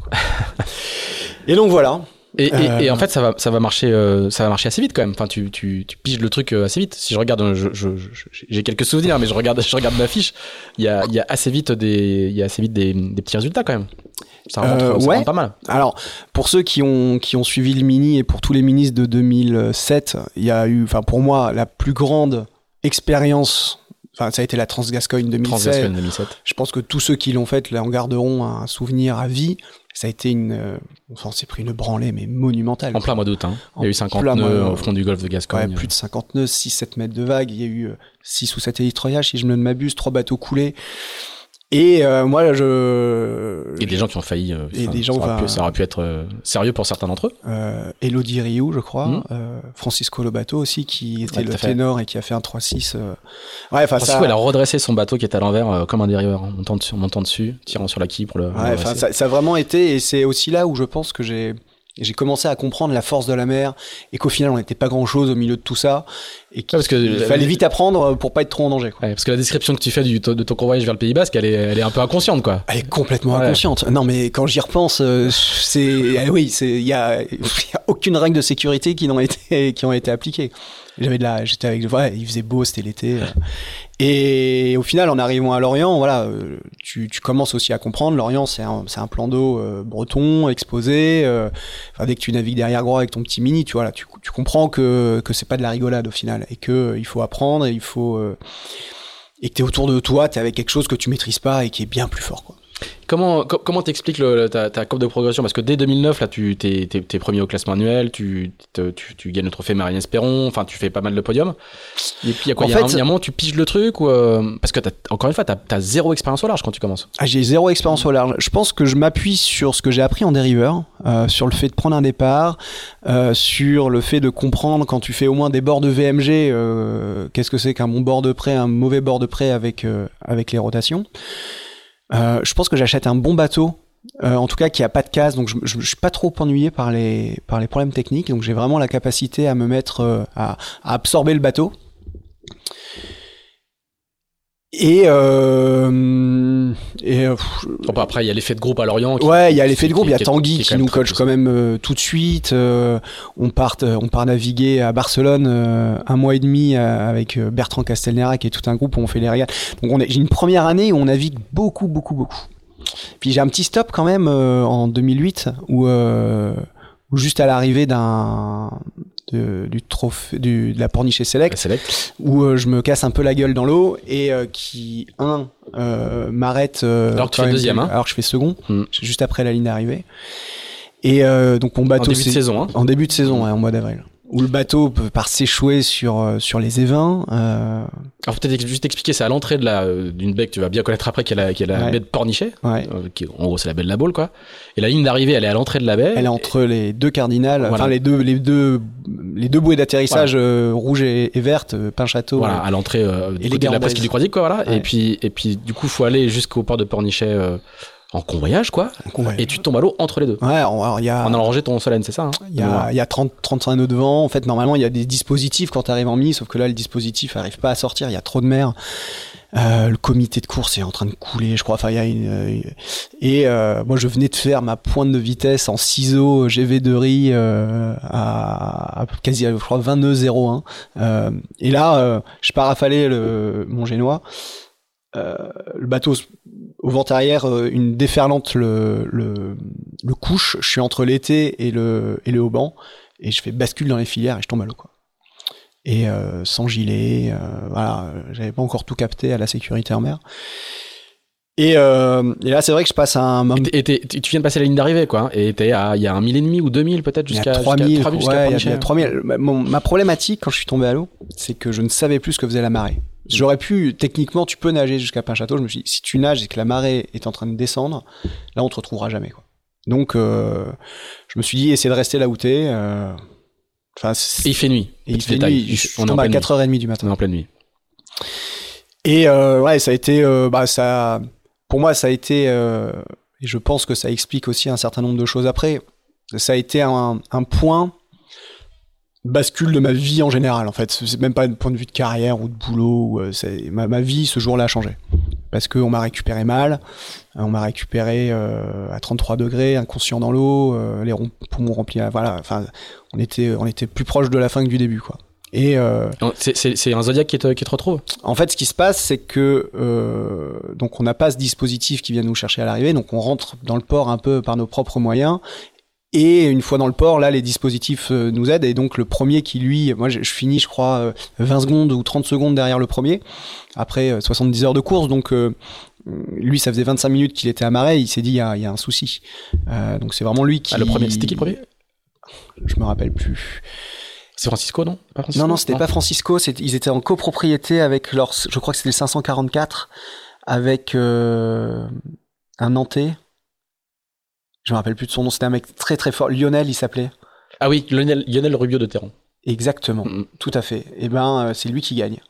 Et euh, Ah oui, et lui il se rend compte que tu lui, viens il pas, se dit, et donc bah, il dit. est pas dans le port. Il y a un souci. Et c'est un peu lui qui lance les, qui lance euh, les recherches parce qu'on voit pas mes feux. euh. et donc là, il y a, il y a deux autres qui partent dans la nuit. Et, et moi, je- Et la baie est pas très abritée, hein. Enfin, Ah non, zone, il faut. la, la baie est pas du tout, du tout abritée, surtout à l'endroit où je suis tombé. Et moi, je me rappelle très bien, je suis resté une heure et demie dans l'eau, euh, je me rappelle très bien de la- de l'heure et demie, euh, et à la fin, euh, tu, tu lâches, quoi. Mm. Enfin, tu, je, je me rappelle, je, je suis, on m'a je me suis réveillé à 2-3 mètres de profondeur en me disant non, je peux, je, pas le droit de lâcher là. Et euh, on peut rentrer rapidement dans les dans, dans, dans deux trois sujets perso et en fait donc mon, mon père avec qui on a j'ai mon j'ai voilà sportif de haut niveau qui m'a accompagné dans le fait que je fasse pas d'études et que je puisse aller dans le sport. Euh, on monte la boîte ensemble, qui était aussi chef d'entreprise, donc il m'a tout inculqué, on a tout monté ensemble et en fait, euh, quelques mois avant que je tombe à l'eau, on lui trouve un, cancer euh, qui allait être rapide et efficace. Et lui était déjà vraiment mal au point et quand j'étais dans l'eau, ma seule ma seule étoile était de me dire je, peux on peut pas annoncer la mort de ton fils alors que toi tu es en train d'y rester. Et c'est je suis sûr aujourd'hui que je suis vivant parce que mon père était en train de mourir et que j'aurais lâché avant si j'avais pas eu ça qui me j'avais pas d'enfant à l'époque, j'avais pas de femme, j'avais euh... donc euh, aujourd'hui je, peut-être que la mort de mon père me doit la vie. Et euh, c'est un truc. Enfin, c'est pour ça que ce jour-là a été un, un, point de bascule personnel sur plein de choses. Et et mon père, donc après ça, est décédé quelques mois après. Et, et voilà, quand c'était la toute fin, et je suis allé le voir et il m'a dit ces derniers mots, on te dit, Sébastien, dans ta vie, tu auras besoin de trois choses, de rigueur, de rigueur et de rigueur. et je crois que c'est, j'ai essayé en tout cas de, de, de, de mettre ces, j'essaie tous les jours de, de, de m'appliquer ces trois, ces trois mots. Euh, parce que je sais que j'en ai besoin. et je pense qu'il avait pas tort. Il avait pas tort. il avait pas tellement tort en me disant ça. Et, euh, et voilà. Et, et, comment ils vont te retrouver alors Alors comment ils me retrouvent en Juste, fait, en fait, euh, ils sont avec une, un Zodiac, une, parce qu'il n'y a pas d'hélico, il n'y a pas le. En fait, ce qui se passe, en gros, je tombe à l'eau, c'est une heure et demie. J'arrive à dissocier cette histoire en trois demi-heures. La première demi-heure, je tombe à l'eau, je suis avec mon équipement Musto tout neuf. Et pour un ministre, ça compte. Ça compte. Sauf que là, je me rends compte que je coule très vite. Donc, premier euh, choix, c'est je me dessape. Euh, donc, je suis sans gilet. On est au mois de début mai. Hein. On est, dès, on, est, on est, on est, deux avril. jours après mon anniversaire, on est le 20 avril. 20 avril. Euh, on... Donc je me dessape avec ma télécommande NKE. Enfin, tu vois, le, Mmh. le truc, tu- ça fait des mois que t'en rêves, tu l'as, et puis tu, Tu balances tu, tout. tu balances tout. Et je me retrouve juste en legging. Là, euh, je me dis, bon, allez, on va, on va pas tarder à venir me chercher. euh, dans, dans une heure, je bois un coup avec les copains et, euh, et j'ai une sacrée histoire à raconter. Euh, bon, euh, les gens viennent pas. Euh, et là, tu arrives sur une deuxième phase qui est, qui est très douloureuse. C'est le moment où tu tombes vraiment en hypothermie et où le, le bout où tout te fait très mal. Les, les mains, les pieds, euh, vraiment, tu sens que, que voilà, t'as l'onglet un peu généralisé. Et après, euh, au final, c'est euh, alors ce que je m'étais dit, c'était les gens vont pas foncer en pleine nuit pour venir te chercher. Il faut que tu ailles vers quelque chose qui se voit. Qu'est-ce qui se voit? C'était la bouée verte des Guérandaises qui a qui est euh, du À mauvais côté, baie. qui est à l'entrée de la baie, mais du mauvais côté du chenal. Et ce chenal que je n'osais pas traverser parce que je ne savais plus ce que faisait la marée. Et donc euh, je je nage jusqu'à cette bouée. Je me rappelle, je faisais des je faisais 20 secondes de, de brasse, 30 secondes de planche en me disant faut surtout pas monter dans les dans, dans les rythmes dans le rythme cardiaque parce que tu vas t'essouffler et, puis tu vas tu, vas couler. Il faut garder le contrôle, il faut garder le self contrôle de la situation. Je me suis dit je vais monter sur ma bouée et avoir un peu froid mais le jour va se lever, les bateaux vont arriver, euh, les, poursuivants vont être là, on va me retrouver. Sauf que quand tu nages et que tu regardes la guérandaise euh, juste avec la tête qui dépasse, en fait, elle est très très haute. Et je n'arrive pas à, j'arrive pas à monter dessus. Euh, et là, je me dis, je suis en legging, donc je, me- je me mets à poil et, euh, et j'essaie de faire une échelle avec euh, avec Dans l'autre sens. voilà, comme ça. Comme. Ouais. euh, et je fais une échelle avec mon avec mon legging euh, pour essayer de monter dessus quoi. Ah ouais. Euh, je cherche mais euh, mais impossible. J'y arrive pas donc là je me retrouve littéralement tout nu dans l'eau. Et la troisième demi-heure en fait le corps humain est peut-être assez bien fait en fait. Tu comme voilà ton, ton corps commence à se mettre un petit peu en, en en- pas en alerte mais en, en mode survie et et euh, c'est pas le cerveau qui est l'oxygéné le, en premier, c'est les fonctions vraiment vitales. Et donc tu commences à voir, voilà, tu es un peu stone quoi, et tu commences à tu commences à comprendre. Mhm. Ça fait une heure que, que je patauge dans de l'eau à 12. Euh, voilà, c'est la, la fin, euh, tu commences à la comprendre. Je me suis toujours juré dans cette euh, dans ce moment-là que que je donnerais tout jusqu'à ju- jusqu'à mon dernier souffle quoi. Et Mhm. euh, pour en particulier euh, que mon père ne, ne puisse pas connaître cette histoire. Hmm. et euh, et en fait à un moment tu tombes tu glisses quoi. Tu tu tu t'endors.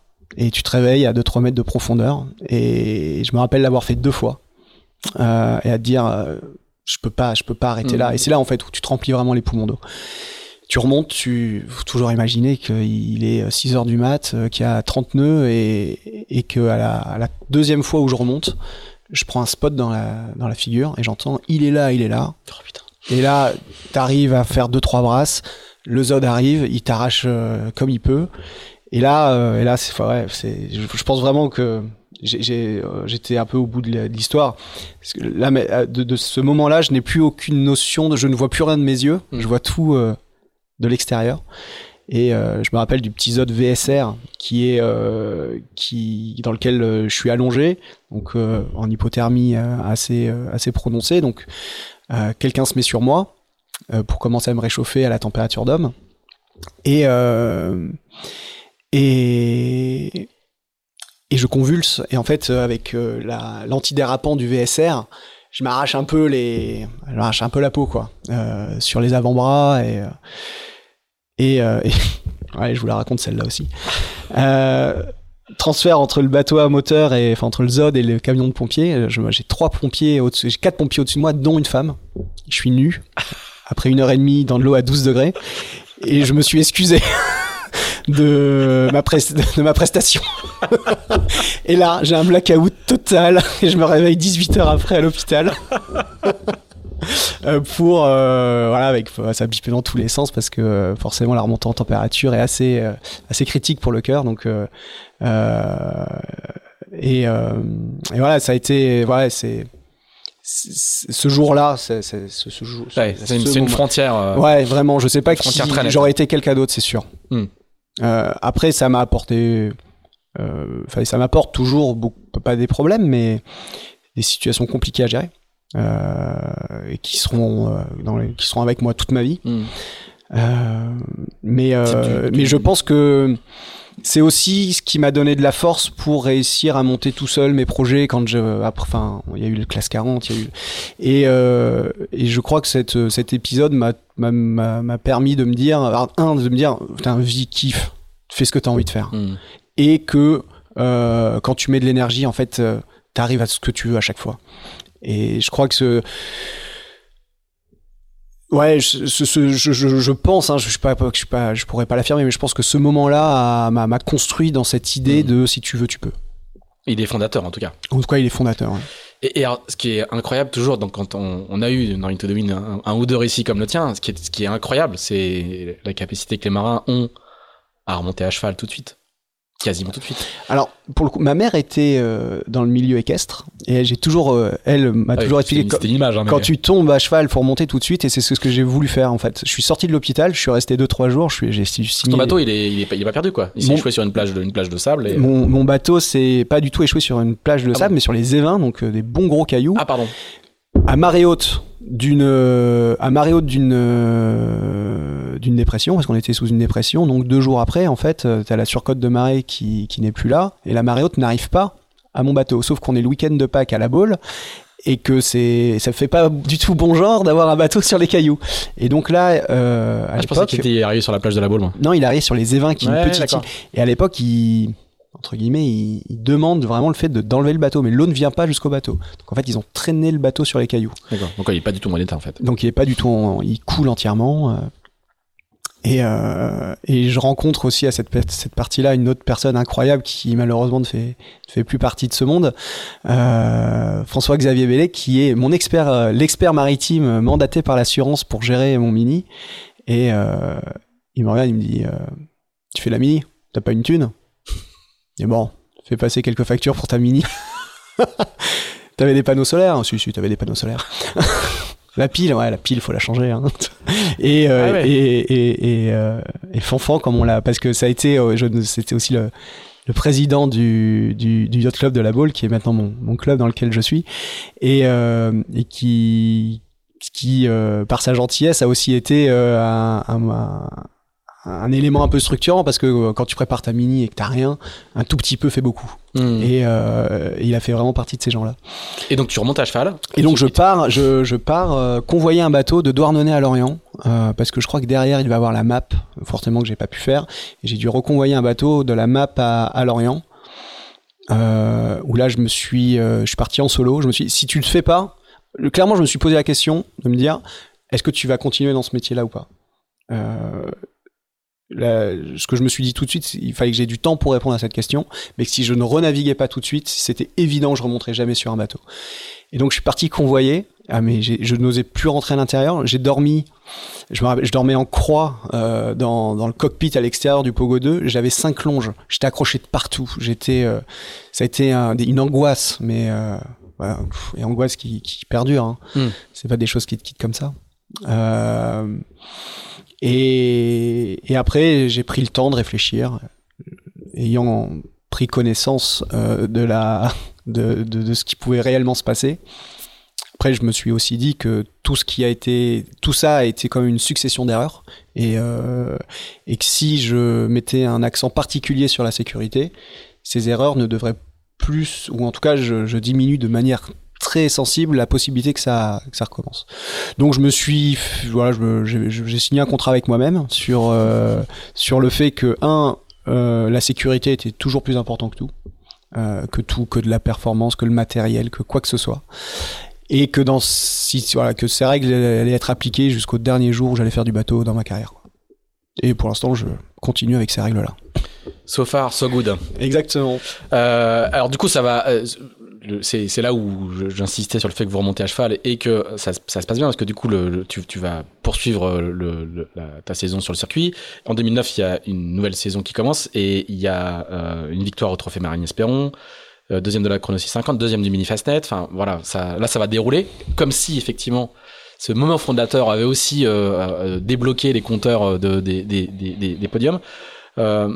Raconte-nous un petit peu comment se passe cette saison-là et puis surtout comment se passe euh, ta, ta, ta, mini 2009. Bon, en fait, euh, d'un côté, tu as le palmarès, enfin, en tout cas, tu as les résultats, mais en fait, elle se passe dans le dur. Elle se passe dans le dur parce que dans ma tête, ça va pas, parce que. Euh, parce que je. Je sais pas si c'est une dépression ou, en tout cas un moment post post accident et dans ma tête ça va pas du tout. Je, je me bats contre moi-même euh, tous les jours. Pour euh, contre quoi, je sais pas.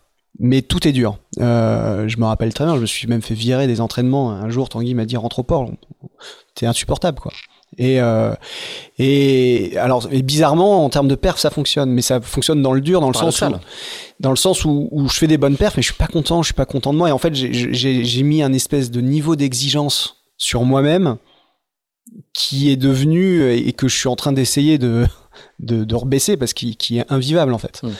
Et euh, et, euh, et, donc je voilà quand tu ça, ça, fait longtemps que j'avais pas réentendu ça et quand euh, j'y reviens je fais mais ça c'était génial et et en même temps je me dis mais rappelle-toi dans quel état t'étais c'était c'était c'était pas des bons moments pour moi mm. c'était voilà des moments où j'étais vraiment perdu où euh, je ne me raccrochais qu'à une seule chose c'est la performance c'est la seule chose qui m'intéressait et euh, alors que le mini, que tout ça, c'est, enfin, oui, il y a la perf évidemment, mais il y a surtout euh, de, tout ce que tu apprends. Il y a cette communauté qui est incroyable. Et là, euh, cette année-là, j'en ai pas trop trop profité. J'ai eu la chance d'avoir des super amis, en particulier euh, Davy Baudard et, et Amaury, qui m'ont pas mal, euh, Amaury François, Riri Fufi et, Loulou, qui, qui m'ont beaucoup accompagné dans cette période compliquée. Et, et et, ouais, donc cette, mini transat. Alors, et paradoxalement, la mini transat, elle s'est bien passée. J'ai pris du plaisir. Ça a été dur, hein, comme toutes les mini, mais euh, mais je l'ai réussi et je crois que ça a aussi été un un, un peu un, point qui permettait de reprendre un départ, de me dire voilà, c'est bon, ton accident est derrière toi. Enfin, évidemment, entre les deux, j'ai perdu mon père. Euh, pour moi, ça a été une année compliquée, quoi. Enfin, 2000, mais au moins, 2009, t'es, ça... allé, allé, au bout du truc et t'as, ouais. coché une case, même qui était celle de la mini et qui d'ailleurs n'avait aucune suite prévue.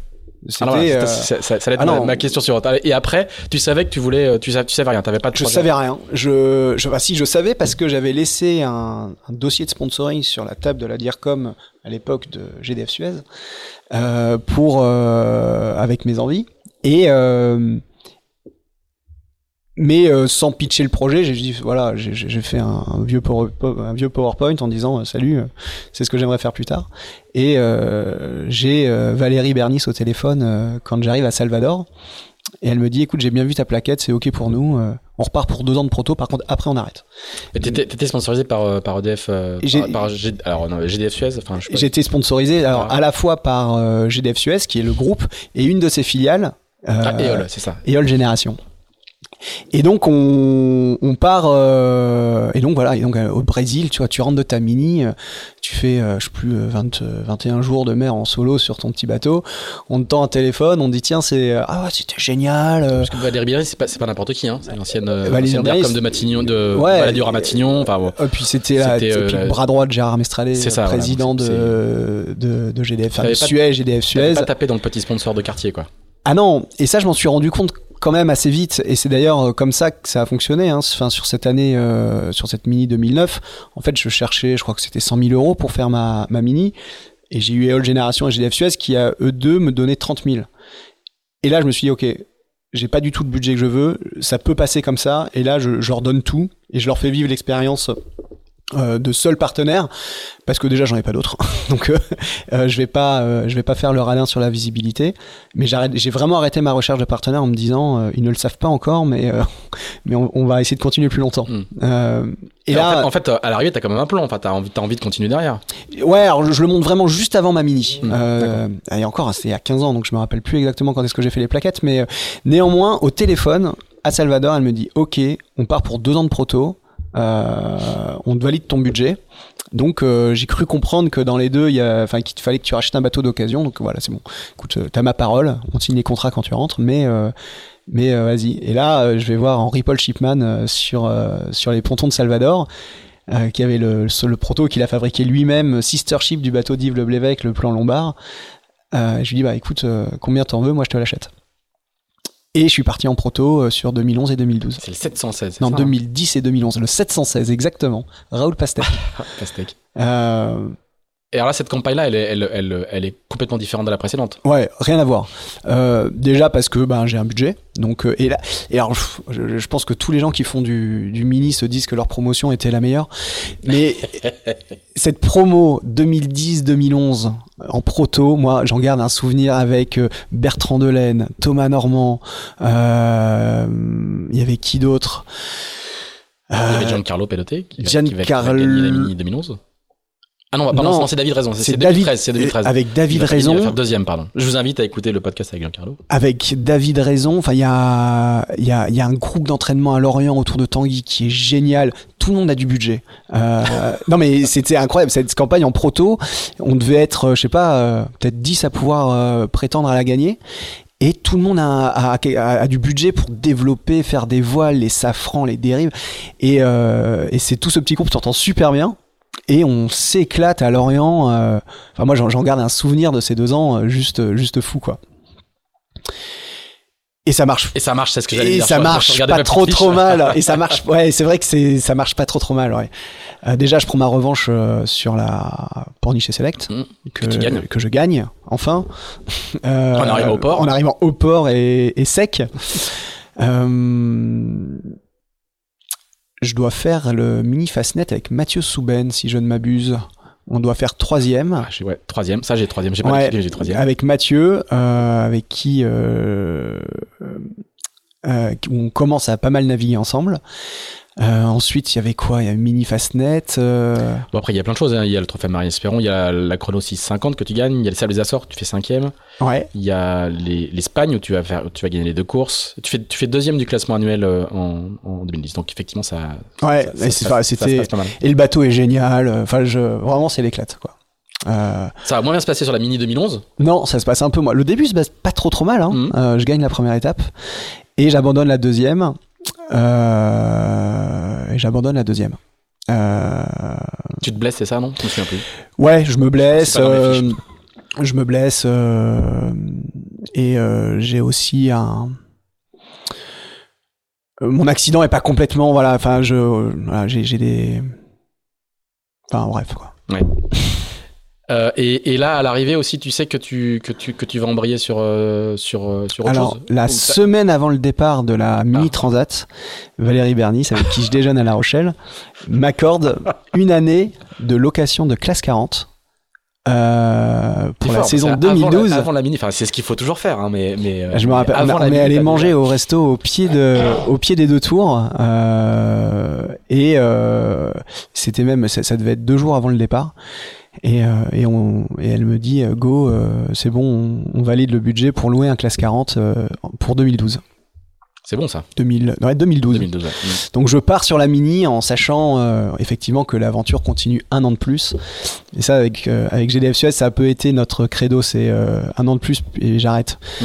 Bon, l'histoire a duré un peu. Ah ouais un peu- ah, ça, ça- j'ai jamais eu de contrat long avec avec GDF Suez ou ap- donc c'est ça, c'est je crois que ils sont pris à leur propre jeu en fait. Euh, ils avaient aucune vocation de devenir un sponsor de la voile.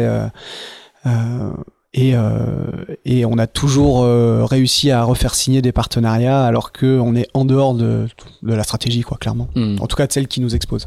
Euh, C'est un groupe du CAC 40 qui n'a pas forcément vocation à. Voilà. À Et, et investir, s'ils avaient la- voulu aller de manière importante dans la voile, ils auraient pu faire un ultime, un IMOCA, Ouais. des campagnes Vendée Globe. Enfin, c'est des budgets qui, qui voilà, enfin, ils peuvent faire la Coupe de la Mer. Il n'y a pas de sujet, quoi. Ouais, ouais, ouais.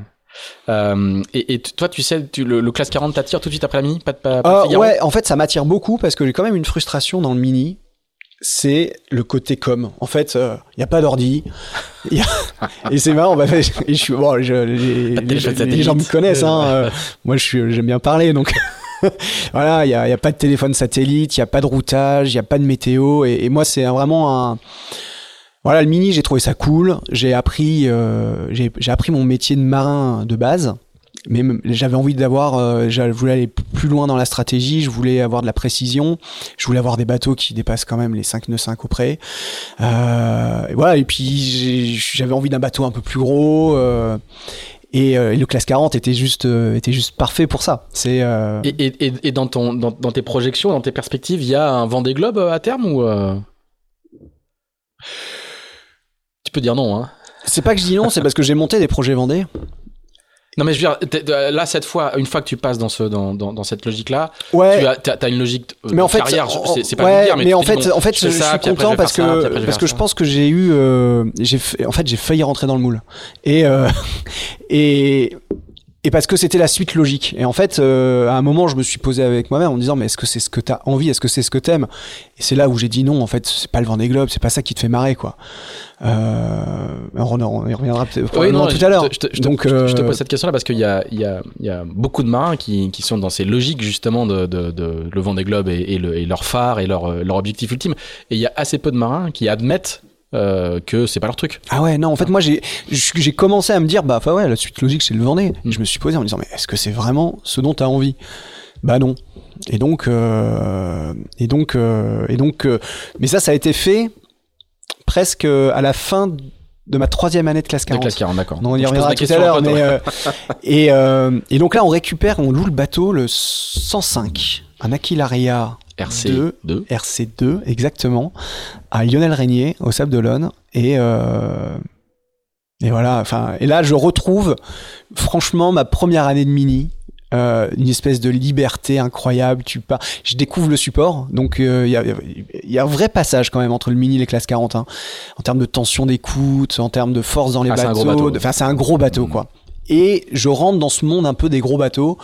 Euh, Il y a un moteur. Moi, je j'avais jamais eu de moteur. Euh, de power. Non, mais c'est ça. Enfin, Ouais. tu vois, quand tu arrives en mini, euh, j'ai jamais eu de chaise moteur sur mon mini, donc j'avais jamais fait une entrée de port au moteur. Tu comprends alors le moteur, le machin, l'essence, le, le, le poids, le, le mât qui est carrément plus grand, les voiles qui sont lourdes. Enfin voilà, tu passes dans un autre monde. Et j'ai adoré. J'ai j'ai vraiment pris beaucoup de plaisir à, à découvrir. Euh, Puis à l'époque, les années paires du circuit sont très très sympas. C'est-à-dire qu'il y a une transat en général vers le ouais, on allait vers faire la, la solidaire du chocolat voilà, et puis après il y a le retour Ouais. par Québec-Saint-Malo Ouais. qu'on a fait la même année. qu'on a fait la même année, Et exactement. C'est très sympa. Il y, a, il y a un côté justement caravane itinérante. Ouais, et où tu découvres, et puis tu découvres, tu découvres ce que tu ne fais au final pas trop en mini, euh, à part euh, Salvador, euh, une fois tous les deux ans. Mais là, on est, on est parti, donc on a fait juste quand on a eu le bateau, on est parti donc faire la solidaire du chocolat, Saint-Nazaire Progresso au Mexique, Tu avec avec Bertrand Delaine. Avec- Je crois qu'on fait Cinquième. Cinquième. Euh, et là, ouais, super. C'est tout ce que j'attendais en finale de la voile, mais est arrivé, c'est-à-dire la capacité à télécharger des fichiers météo, pouvoir communiquer avec la Terre, c'est euh, voilà, quelque chose que euh, que j'aime bien. Euh, un bateau qui fait des vitesses moyennes plus importantes. Voilà, j'ai tout ce que j'aime qui arrive là sur cette compète avec Bertrand avec qui on s'entend super bien et c'est un vrai délice de, de faire cette course. On savait qu'on n'avait pas le bateau le plus performant, mais on était vraiment dans une idée d'apprendre. Et, euh, et j'ai aussi découvert sur la solidaire du chocolat que c'est pas parce que tu arrives aux Antilles que tu arrives au Mexique. Il y a mille mille en plus, c'est ça, Ah je crois. on avait pris une semaine et nous on s'est dit euh, trop bien, on passe à Saint-Barth, il y avait une porte à Saint-Barth, on arrive dans une semaine. c'est ça. Je crois que la course était très longue. hein. Ouais, la course a été longue, ouais. Et, euh, et ensuite, euh, ensuite, on a convoyé le bateau. euh, Euh, bah, faut retraverser le golfe du Mexique. on, retravaille le- on, on retraverse le golfe du Mexique, on va jusqu'à Charleston. où on prend le départ, euh, on prend le départ de la L'Atlantic Cup. l'Atlantic Cup, ouais. Ça, j'aurais bien aimé faire ça. Ça, c'est sympa parce que tu remontes du coup toutes les côtes de Caroline, Caroline du Sud, Caroline du Nord, jusqu'à jusqu'à Bah, New York, quoi. hein, tu, enfin. tu remontes, tu fais la première étape Charleston, New York et New York, Newport. Mm, mm. Des endroits un peu euh, symboliques, quoi. Un peu symbolique. Et il y a un truc que je ne savais pas du tout, mais Charleston est une ville euh, où il y a euh, beaucoup, beaucoup d'écoles d'infirmières.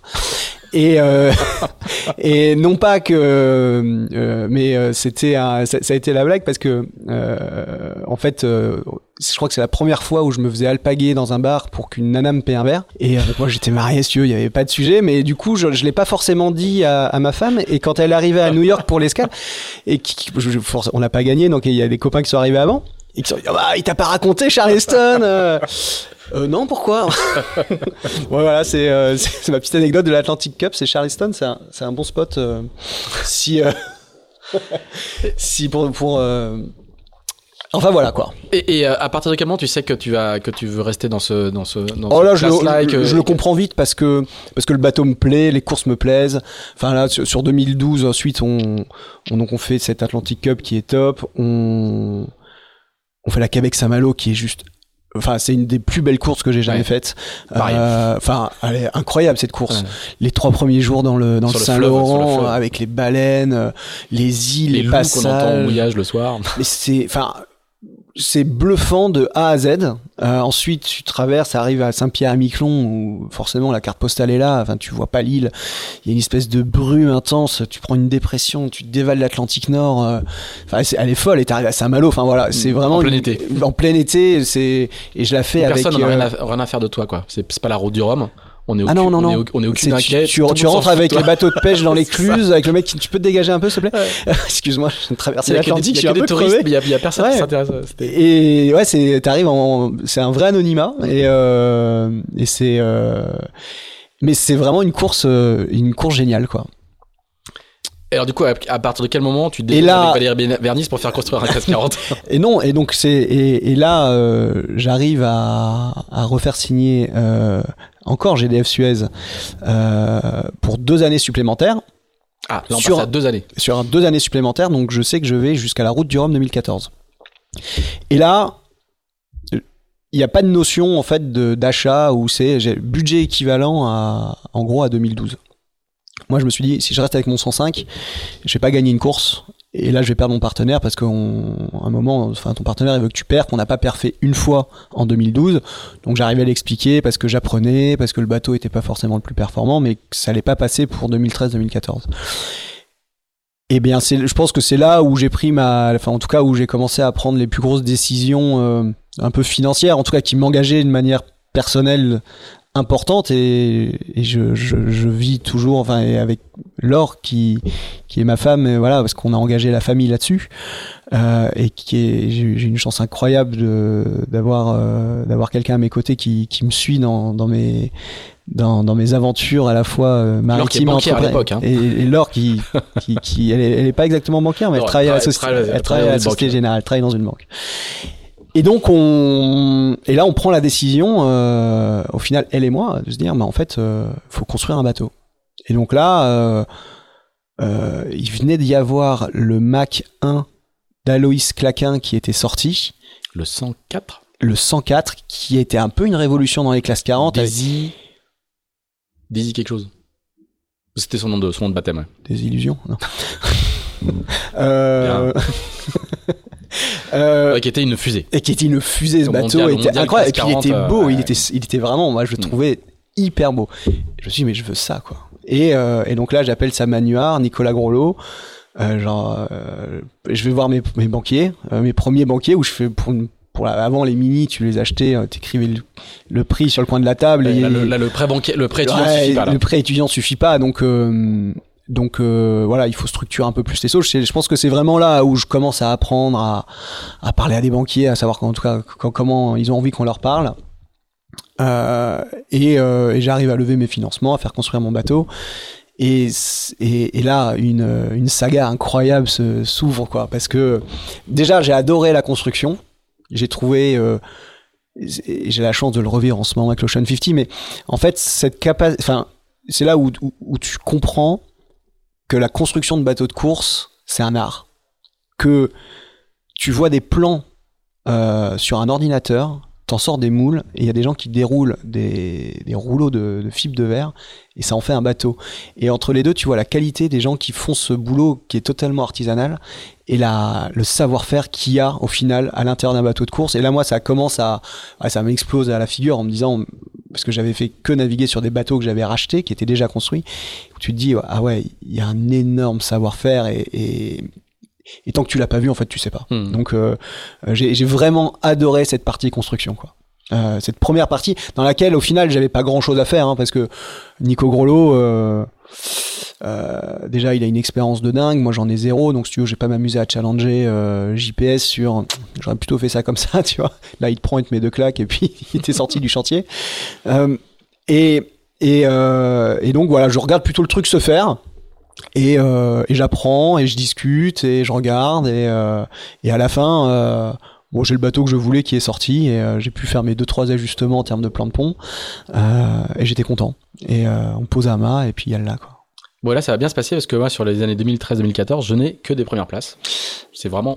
assez alors simple. soit on finit pas les courses ce ça. qui a été le cas de la Normandie Channel Race 2013 13. parce que le bateau avait 6 jours il nous envoyait dans 50 nœuds de vent et là on a décidé de s'arrêter à Plymouth en se disant euh, qu'on n'allait pas non plus trop jouer et après effectivement ça a été euh, une saga hallucinante euh, que ce soit en équipage en double en solitaire on a tout gagné pendant deux ans jusqu'à Dont la Jacques Vabre. dont la Jacques Vabre avec Fabien Delahaye Ah, Euh, le Fastnet, les Sables Horta. les Sables Horta euh, Comment tu l'expliques euh, un la- momentum à mon la- avis C'est la question égo. Non, je Ah, pense à un momentum, c'est que je pense qu'on qu'on est arrivé dans un dans une période où il y avait un, un- où les bateaux ont- où les Macs avaient un plus, Une vraie rupture. une vraie rupture, Première rupture. une première rupture que que les Macs ont prise et que j'ai eu la chance d'être le numéro 2 avec un partenaire qui me finançait, on n'avait pas un gros budget mais on avait quand même de quoi fonctionner et donc on, on pouvait, on pouvait faire fonctionner l'équipe de manière assez performante. Je pouvais payer mes équipiers, je pouvais payer des préparateurs. Donc voilà, le, Ah, le donc bateau, une- une- un projet très professionnel. ouais, ah, classe qui- qui commence, qui commençait à qui, l'être. commençait à l'être, qui n'est pas du tout, qui n'est pas du tout la classe 40 qu'on connaît aujourd'hui. Ouais. Hmm. Et je crois que je suis surtout arrivé avec un dans le dans le bon momentum. J'ai construit au bon moment euh, avec les moyens euh, qui me permettaient ensuite de faire fonctionner. J'ai ça a attiré des navigants euh, euh, qui étaient performants parce que enfin moi en fait dans toutes ces histoires j'ai vraiment pas l'impression d'être le meilleur marin quoi. Enfin j'ai eu la chance de faire des, des bons résultats. Mais euh, quand je navigue à côté d'un Fabien Delahaye eh ben euh, si tu veux j'ai l'impression d'être tout petit parce que parce que lui a plus suivi les codes que moi je crois. Et, et c'est voilà c'est un figariste de renom. Quand euh, il parle stratégie et avec tellement d'assurance et de connaissances. Voilà, moi j'ai et je pense que une de par contre une des choses que je fais pas trop mal, c'est que j'arrive à à m'entourer de gens bons, très Meilleur, bons, meilleur que soi. quoi. ah, bien meilleurs que moi, enfin et dans lesquels j'essaie de de gratter le maximum d'expérience pour augmenter mon niveau euh, à leur côté. Euh, parce que euh, et même enfin vraiment j'ai pas le sentiment euh, il y a, y a- en tout cas à chaque fois que je vois des marins euh, j'ai plutôt du j'ai plutôt un complexe en me disant euh, waouh enfin ils sont vraiment trop forts que euh, au contraire euh, euh, avoir un espèce de non je, vraiment pas je je suis plutôt à admirer tout le monde autour de moi qu'à qu'à qu'à penser d'être que je suis meilleur. Est-ce que c'est pour ça, du coup, que quand tu te retrouves tout seul à la route du Rhum, ça se passe, ça se passe. La route du Rhum, compliqué. Route du Rhum, route du Rhum, en fait, je me fais dérouter pour aider un Ocean 50, enfin un Multi 50 à l'époque, Pierre-Antoine qui a pris la foudre et qui est en train de couler. Là, je m'arrête 4 heures dans de la mer et je commence et le bateau se casse en fait. Euh, on casse, euh, je, perds mes, euh, toutes mes antennes satellitaires et truc complètement dingue, j'ai un écrou de barre de flèche qui se dévisse, l'écrou tombe, la vague d'après, l'axe de la barre de flash chasse aux deux tiers. Et là, euh, je regarde aux jumelles mon axe, je fais ah putain. Et, et en fait, j'ose pas monter dans le mât pour retaper dessus au maillet. Ouais. Tout simplement, je me dis en fait, je vais monter dans le mât. Le truc va se déchausser, le bateau va démater, je vais être dans mon mât. Et là, si tu veux, j'ai tous mes petits warnings émotionnels Ouais, de mon accident qui me disent attends Seb, on a dit sécu first, euh, pas de conneries. Et donc là, on prépare. un- Puis on est, on est au début de la route du Rhum, hein. On est au début, on est au large du, du Portugal, Voilà. quatrième et, jour. Et, et on a quand même eu. euh, On s'est fait bien déglinguer On, s'est- peu. on s'est fait bien secouer au départ. Il y, a eu, il, y j'étais, a eu, il y a eu beaucoup de. Il y a eu, euh, il y a eu un passage de front qui a fait beaucoup de dégâts dans la flotte euh, dans, Ouais. dans, dans toutes les catégories. Donc, euh, Alors que je suis pas si mal parce que je suis en tête. Mm, mm. Enfin, en tout cas, avant de me faire dérouter, je suis en tête de la route du Rhum. Et, euh, et là, je me dis, bon, ben, allez, on prépare une escale aux Açores. On va changer tout ce qui a changé. On va retaper avec le maillet sur le truc s'il est, si c'est pas tombé d'ici là. Et là, je déchire, je déchire ma grand voile. Et là, je me dis, bon, allez, basta, c'est bon. hum, Euh, c'est trop. Hum. C'est trop. euh, J'avais clairement. euh, Enfin, j'ai- j'ai. alors, Parce que t'étais, t'étais l'ultra favori, quoi. bah oui, oui, j'avais tout gagné. Euh, On a fait, je crois, 9 victoires d'affilée Mm, mm, euh, sur les deux dernières années. Et euh, je fais, ouais, bah, mais je pense que au final, euh, ces deux années de victoire ne m'ont pas servi dans cette décision parce que, je, je veux dire, il y a une probabilité que là je fasse un peu mon enfant gâté en me disant ah ouais bah d'accord je peux plus gagner donc j'arrête enfin parce que Mhm. je m'étais que construit sur des victoires et ça a été une bonne claque cette route du Rhum ça m'a bien remis euh, les idées en place tu vois parce que euh, Parce que tu je peux ne pas gagner, quoi. mais surtout, ça ne faisait pas partie du scénario. Enfin, le fait Ah de oui. me dire que je pouvais me faire dérouter pour aller, euh, pour aller euh, aider quelqu'un, que ça me fasse perdre la tête de flotte, même si derrière il y, avait des compensations en temps. Ah, mais c'était un scénario que j'avais mais pas du tout envisagé.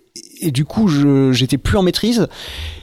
Et là, tout qui se pète la gueule, mon mât, ma grand voile qui se déchire, machin. Enfin, tu vois, c'était euh, c'est hors plan quoi. C'est le grain, le, le- le gra- le grain de sable dans, le- dans la machine bien huilée jusque-là. Et puis, ouais, du coup, euh, et, euh, et, euh, et où je me dis, alors, je pense que j'ai bien fait quand même, parce que qu'est-ce qui se passe, c'est qu'on qu'on abandonne. je, je me retrouve dans un port au, au Portugal, au nord de l'Espagne, et en remontant, en fait, on, là, pour le coup, on pète le bateau à l'axe. On a toute la peau extérieure de, du, du- de l'étrave jusqu'à la quille qui s'arrache. Et là, c'est chaud.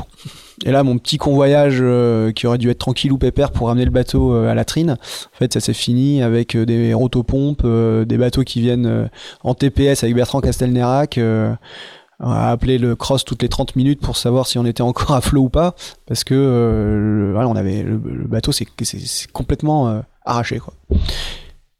Et donc, euh, tu, tu considères que tu as bien fait d'arrêter bah, je pense parce que euh, en fait, on a vu le point Genre d'impact. Au milieu de l'Atlantique. Ouais, c'est ça, ça aurait, ça aurait pu arriver euh, plus loin des côtes. Et là, ça, ça aurait été. Enfin, je, je pense, moi, je, enfin, je sais pas, mais Ouais, ça, ça allait être. balise, euh, balise, radeau. Voilà, ça aurait pas été rigolo, quoi. Et donc là, tu après le bateau repart chez son père, euh, Nico Grolot, et euh, il lui refait une beauté. Le bateau, bateau est vendu. Et alors, est-ce que tu as déjeuné avec Valérie Bernis avant le départ de la route du Rhum? Euh, ouais. Ouais, ouais, ouais. Ouais, ouais. Je déjeune avec Valérie Donc c'est une Bernis. leçon que nous on fait dans, dans nos formations de recherche de sponsors. On dit toujours, euh, euh, avant le départ de la course, la grande course, vous devez avoir discuté de la suite avec votre sponsor, voir Ah bah, c'est une obligation, c'est fait même, c'est signé. peu, faut... peu de gens le font. Ah bah c'est, euh, il faut, enfin, il faut savoir se dégager le temps euh, en saison pour pour le faire. hein, c'est une obligation. Et là, on décide. Moi, je décide De changer de monde. De changer de monde, ouais. En fait, euh, je suis happé par les par les vidéos de la Coupe de l'Amérique 2012 à San Francisco. Franchement, enfin, je ça, ça m'épate. Je, je n'y crois pas. Je, je comprends, d'ailleurs, n'étant toujours pas euh, ingénieur, je ne comprends toujours pas comment ça fonctionne cette histoire. Et je me dis, mais c'est ça que je veux faire, quoi. C'est euh, déjà, je me dis, la voile va basculer de manière importante et cette technologie, si tu l'intègres pas, tu vas euh, perdre le wagon, euh, tu, vas, tu, seras pas dans le bon train de la mmh. technologie. Mmh. Euh, et je me dis, bon, ça fait. j'ai fait quoi? J'ai fait 4 ans, 5 ans de mini, 3 ans de classe 40, ça fait 7 ans que je fais du large.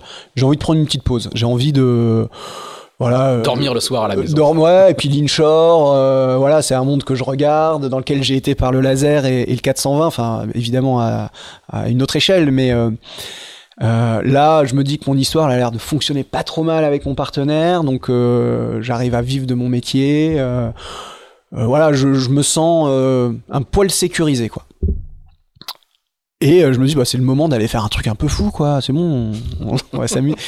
et alors, euh, toujours avant la route du Rhum, en fait, tout ça n'était pas validé. Et on voit, euh, et moi, en fait, je vois ces images de la Cup, enfin, comme tout le monde.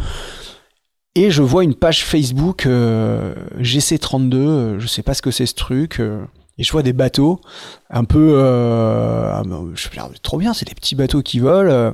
et là, je suis la page et au fur et à mesure, à un moment, je vois GC32 Racing Tour à Marseille en 2014, en septembre 2014. Je fais, c'est génial, il faut aller faire ça. J'envoie un texto au mec, je tombe sur un sur un Laurent Laine euh, que on finit par s'appeler. Je lui dis ben voilà, moi salut, je m'appelle Sebrog, je veux participer à Marseille. Il me dit pas de souci, on a un bateau à louer. Je fais oui, mais moi j'ai pas d'argent. Comment on fait? Euh, Il me dit bon allez, après moult euh, discussions, il me loue le bateau une misère. Et là, euh, je, euh, je me retrouve dans, dans deux choses, enfin dans deux milieux que je ne connais pas du tout. C'est le multicoque et l'inshore. Enfin, dans ce hmm. milieu-là. Multicoque à foil À foil. Inshore. Et euh, non, en fait, j'ai oublié un truc. C'est ça. Et c'est important.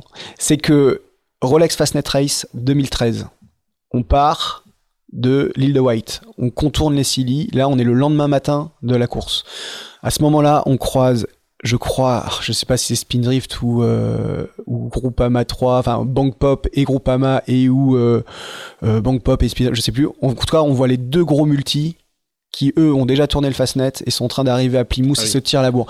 Et ce jour-là, je me suis juré que je ne referai plus jamais un projet monocoque. et je me suis dit, le multi, c'est incroyable. Euh, c'est c'est j'ai envie de faire ça euh, j'ai plus envie de me traîner à 8 nœuds avec mon classe 40 euh, j'ai envie d'aller vite j'ai envie que les, de pouvoir jouer avec les situations stratégiques avec la météo enfin voilà je ce jour-là je me suis dit tu, ne feras plus de projet monocoque. Et donc pour commencer je me suis acheté un petit Formule 18 euh, pour lequel je ne barrais pas. J'ai été équipier. C'est Mathieu Souben qui était barreur du bateau. Qui, a une longue et riche carrière fructueuse en multicoque Incroyable en multicoque de sport et en, tornado en particulier. Et, euh, et donc euh, moi je suis équipier en, sur ce Formule 18 et je et j'apprends quoi. Je fais mes classes de de de multi. Et je vois donc et là on reprend l'histoire du GC32 je vois ce truc arriver ça arrive à point nommé c'est génial.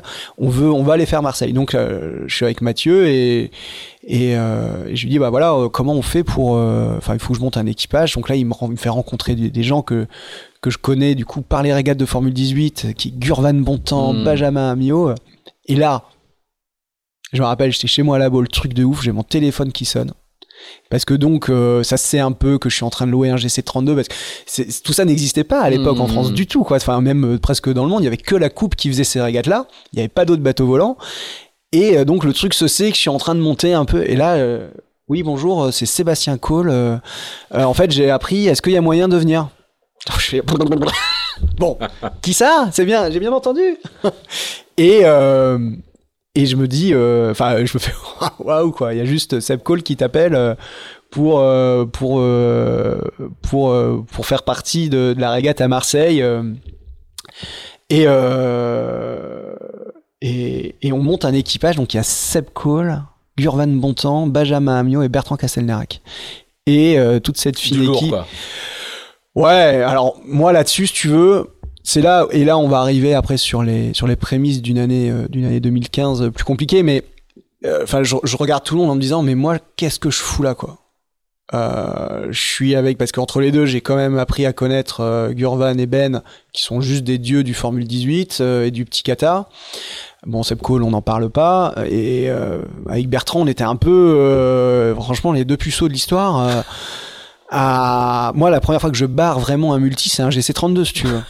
c'est c'est je me dis euh, à la fois je me dis mais t'as une chance inouïe et en même temps mais mec t'es pas du tout à la hauteur. Enfin ça, mm, mm. ça, va pas bien se passer ton histoire parce que c'est dangereux en fait. Avec des mecs qui eux sont plus forts que toi mais ne barrent pas. Et, ne barrent pas mais du coup on, on, pas non plus les je pense que euh, eux ils étaient presque en mode proprio quoi. C'est euh, c'est un, un, barreur qui est incapable, euh, enfin qui qui a pas les réflexes, qui a pas les, qui anticipe pas les choses. clairement, j'étais même moins bon qu'un proprio quoi. Mm. Euh, moi, ouais, et je pense que ça a été très frustrant euh, aussi pour eux parce que je pense qu'il y a des fois ils avaient envie de me pousser. ah, désolé Seb, et, de, et de prendre la barre et de barrer.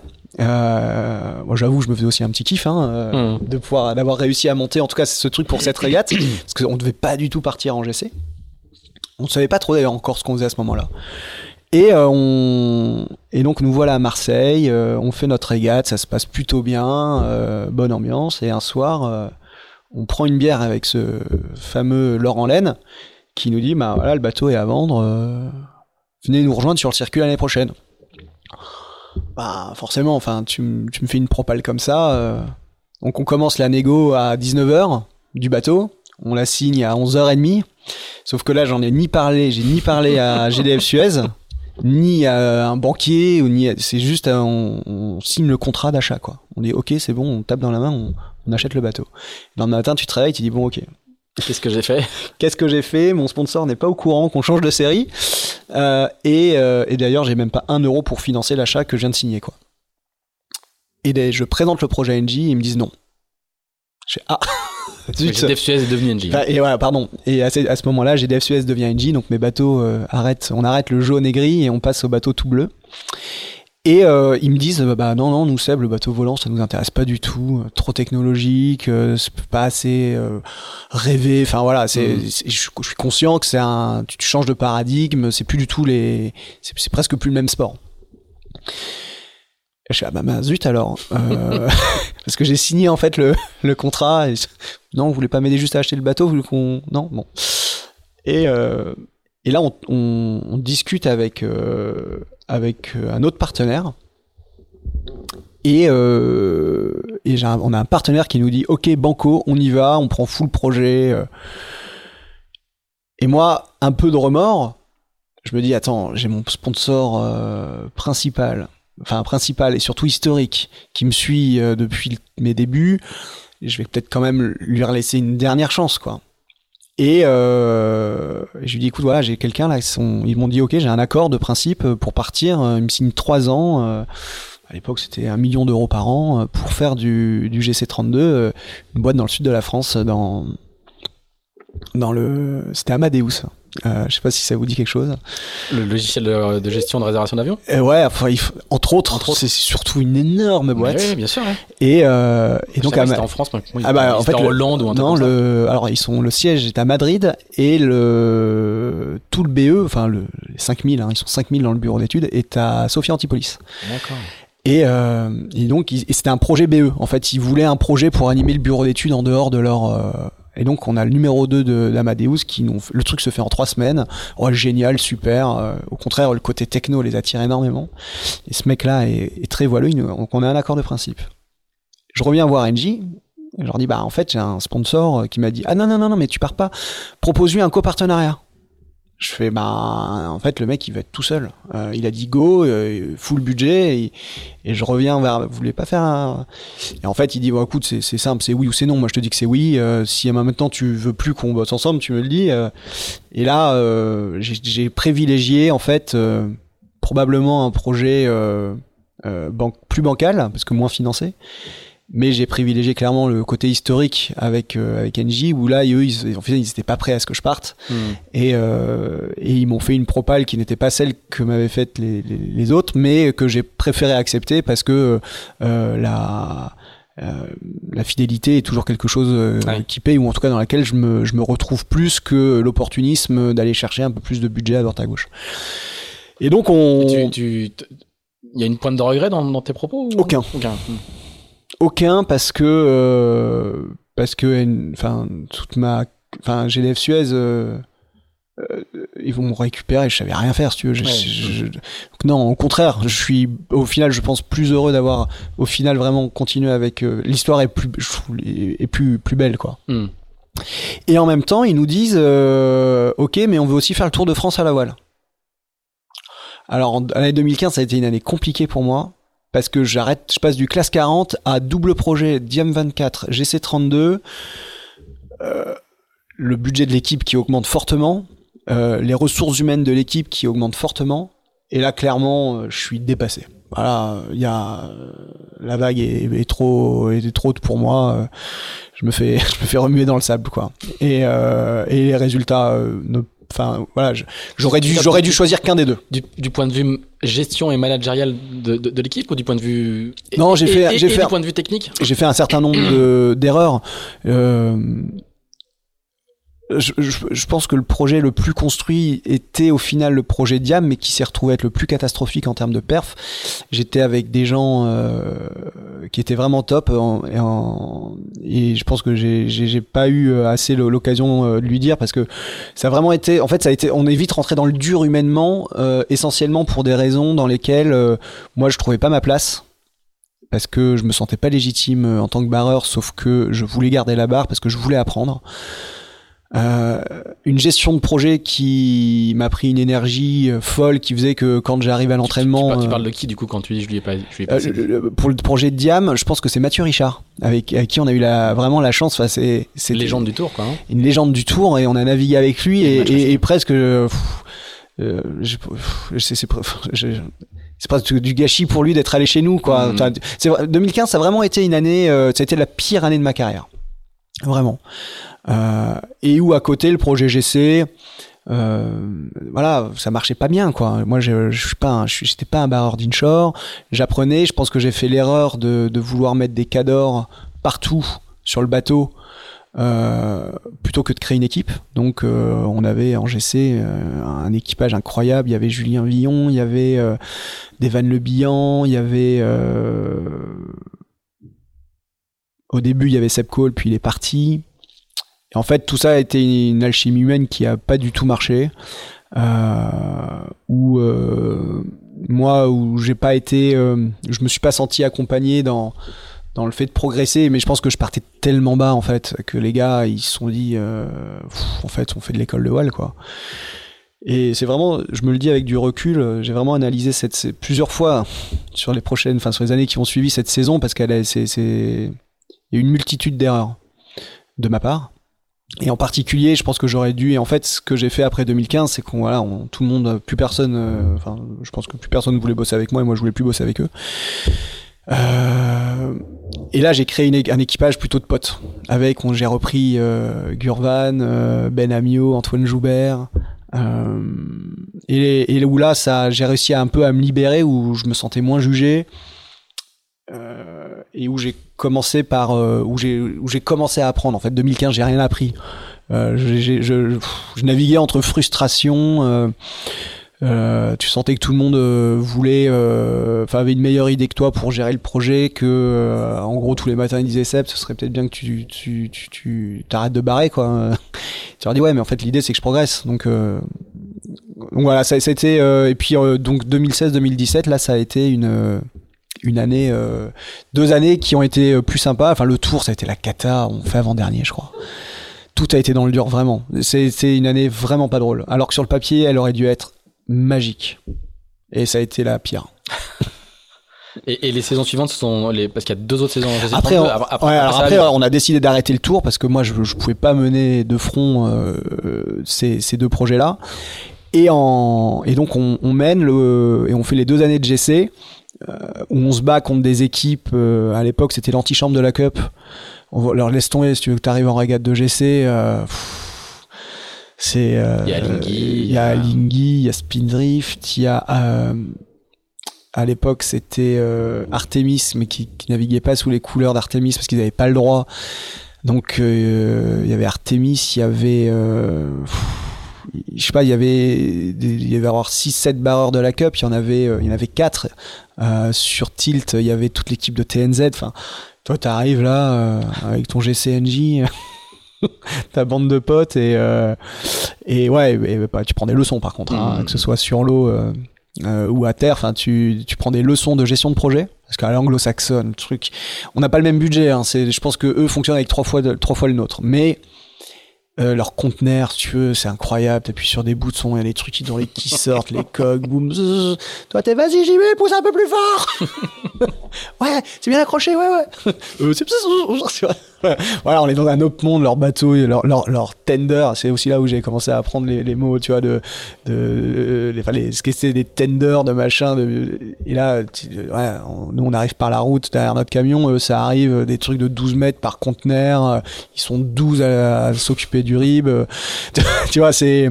Ah, il y a aussi, c'est vrai, quelques quelques propriétaires, donc vraiment des, des, gens très fortunés qui, qui viennent euh, assouvir leur passion et voilà, on est dans un autre monde quoi.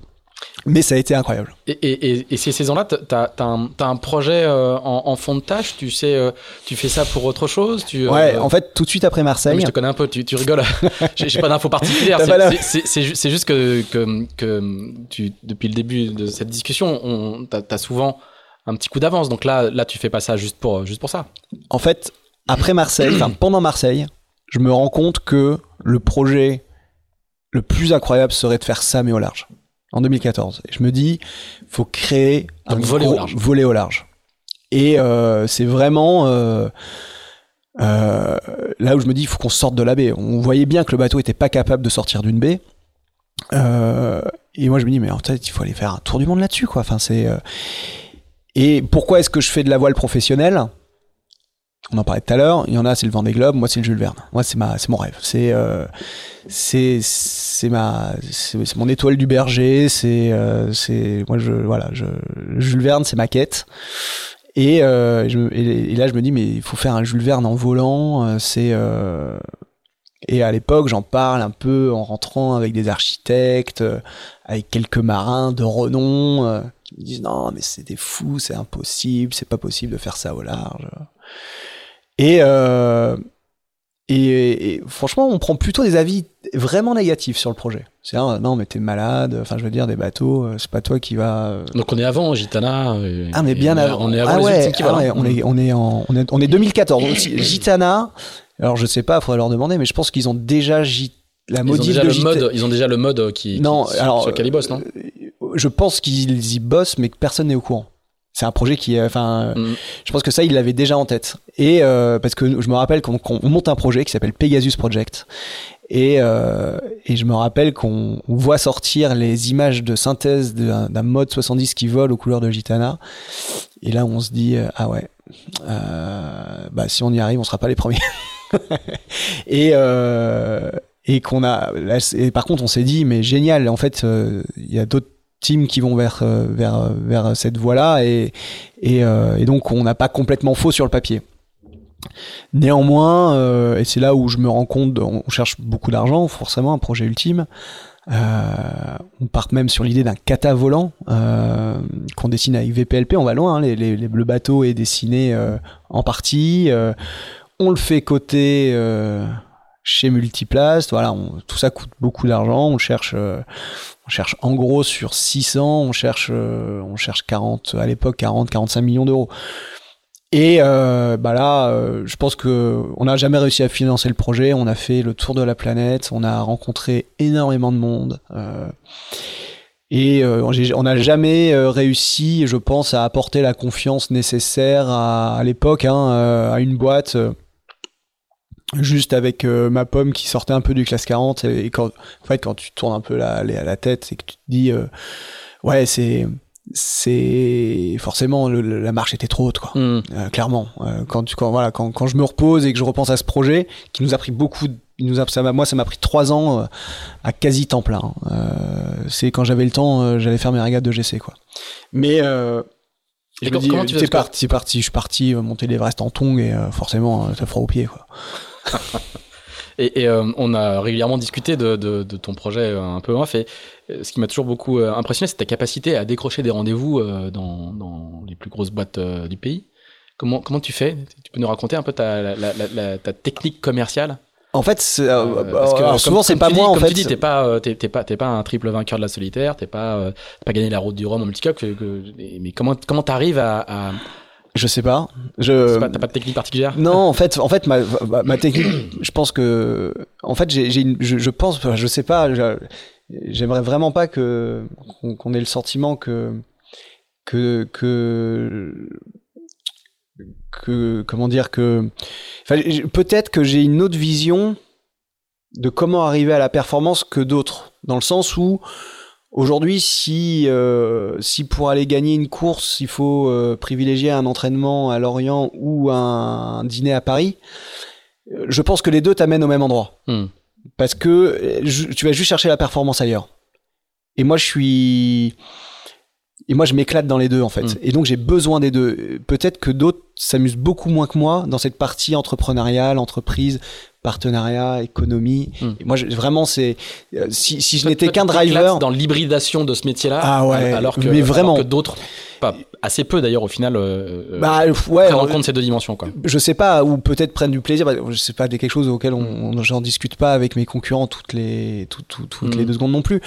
Mais euh, et au final, euh, moi, c'est, du coup, j'ai la chance. Je travaille comme ça depuis 15 ans et en fait, j'ai créé un, un réseau.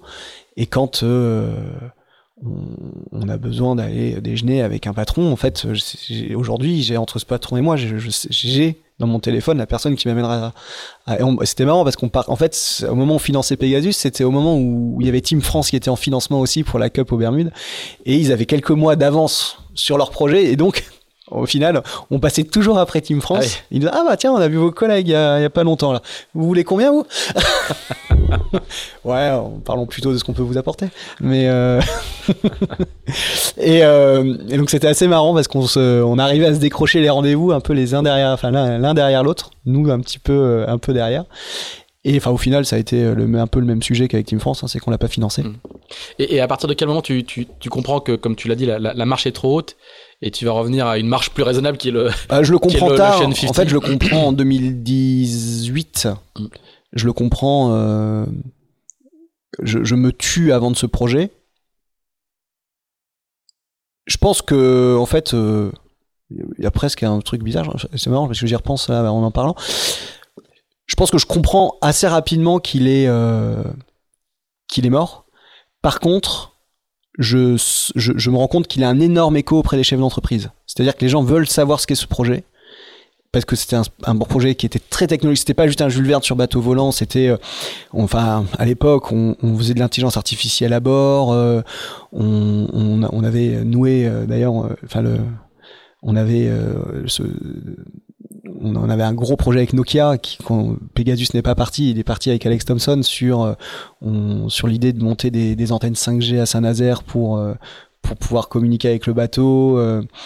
Euh, il y avait un énorme euh, aspect euh, deep learning, machine learning sur et ça c'est auquel moi je, crois toujours, c'est que la, prochaine rupture en termes de perf sera une rupture digitale et ne sera plus une, rupture manufacturing, ce sera plus lié au foil, au voile ou à la forme des carènes. la prochaine rupture, je suis convaincu qu'elle sera apportée par le digital et en particulier par le fait de réussir à, à aujourd'hui nos pilotes automatiques, enfin en tout cas, moi, j'ai pas de souci à le dire. Je passe 100% de mon temps sous pilote quand je navigue.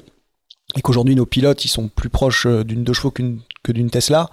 Et que euh, il va falloir leur donner des yeux et des oreilles à nos pilotes et que ça, ça passera par le digital. Et si on passe, et la, problématique d'aujourd'hui, c'est qu'on est, c'est que nos pilotes fonctionnent en réaction avec les données qu'ils ont. Il faudrait passer à l'anticipation. Euh, on parle d'un pouillème de microsecondes sur une action de barre, mais qui euh, sur 15 ou 20 jours de mer euh, peuvent apporter des écarts qui sont dignes d'une rupture, hmm. à mon sens. Hein. Et, euh, et donc, on, pour ça, il faut. Euh, on, on, est au même stade que l'automobile qui est en train de passer en pilote automatique un peu vraiment autonome. Et, et donc, il va, je, moi, je pense que c'est vers ça qu'il va falloir tendre si on veut une nouvelle rupture en termes de perf sur hmm. nos bateaux.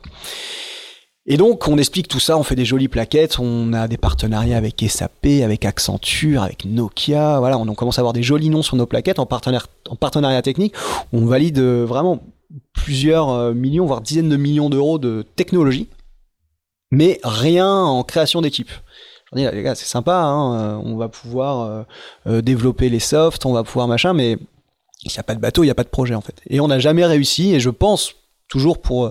C'est-à-dire qu'on était, on était, ils étaient probablement calés sur ma vision technologique, néanmoins, peut-être que j'apportais pas la légitimité nécessaire à, à, porter un projet où tu passes à une équipe de 40 personnes, euh, parce que voilà, je viens du classe 40 euh, et du GC32. Quand GC32, je perfe pas, donc euh, et alors, à partir de quand donc, tu, tu actes ça et que tu dis bon bah. bah J'acte ça, du coup, je vais revenir à un projet hein, euh, normal. Je mets bah, pas un guillemets. Hein, 2018, euh, en fait, euh, fin fin 2017, je, comme toutes les belles aventures ont une fin, je reçois mon petit recommandé de la part d'Engie me disant que là, ce sera vraiment la dernière année. euh, Valérie Berny, c'est peut-être parti, non? Et Ouais, voilà. Y a... je crois que ça arrive au même moment. Ouais. et donc. Et donc. Euh, On la salue.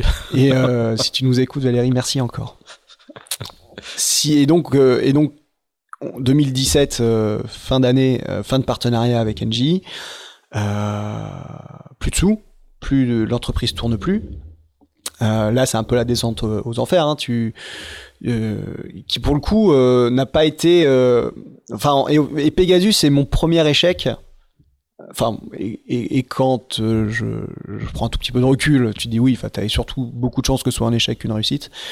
Euh, ouais, enfin, ouais, à un moment, faut, faut apprendre. Et là, tu dis, je t'ai cherché trop gros, mec. Euh, tu, voilà, euh, un peu porté par le fait que tout, tout, tout fonctionnait.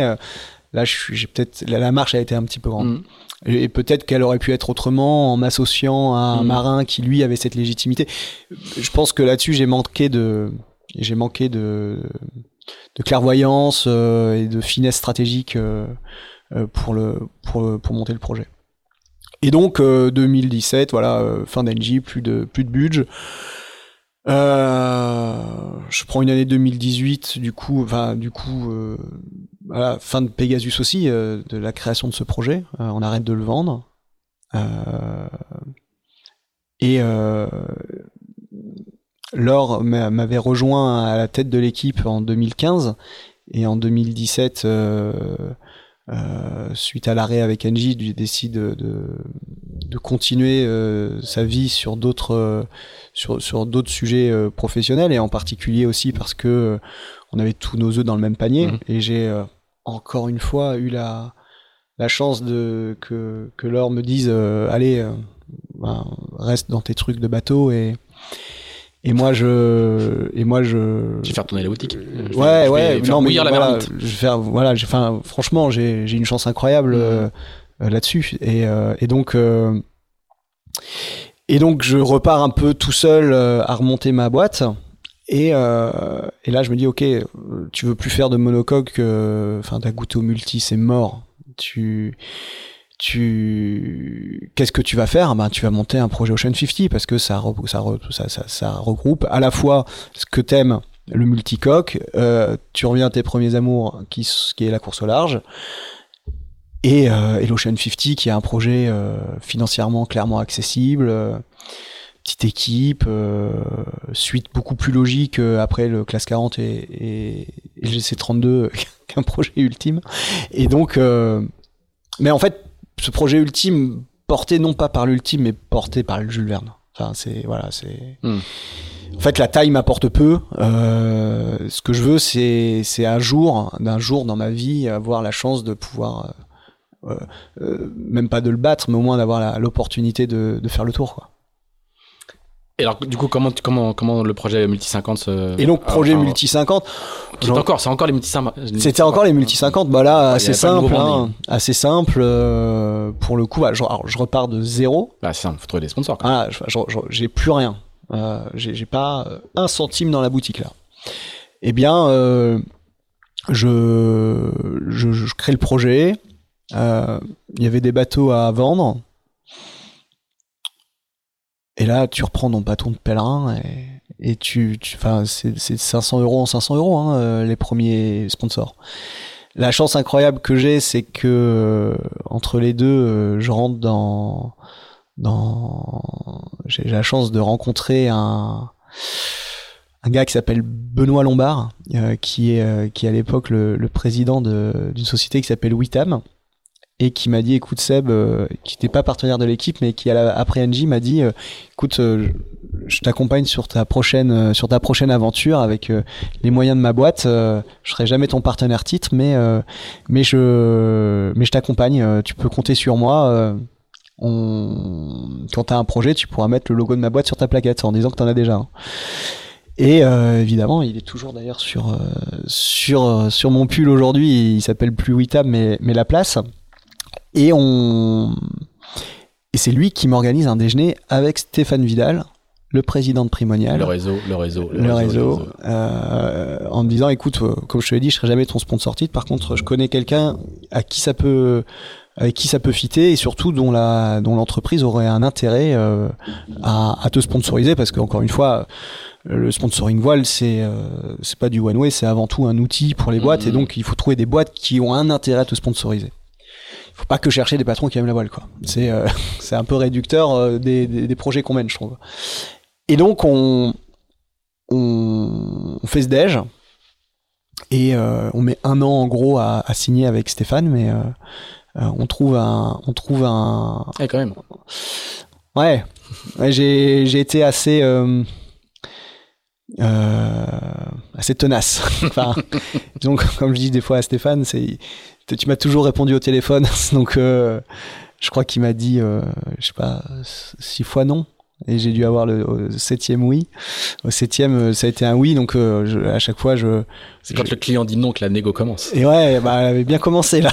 Et et au final, voilà, on a réussi à on a réussi à monter ce projet en 2019. D'abord juste pour deux ans, et après est venu. En fait, déjà, je sur la partie un peu éco, en fait, après NJ, la descente. a vraiment été rude économique parce que quand tu perds 99% de ton chiffre d'affaires, ben, je veux dire, euh, le 1%, il, il sert à rien. Et je m'étais juré de recommencer, mais avec sans un partenaire, euh, sans un, avec un partenaire principal, mais pas unique. Hmm. Pour toujours répartir, euh, répartir le risque. Et ça, alors, ça a été simple en gestion pendant 10 ans, du coup, avec NJ. Mais le jour où ça s'arrête, ça fait vraiment mal. Hmm.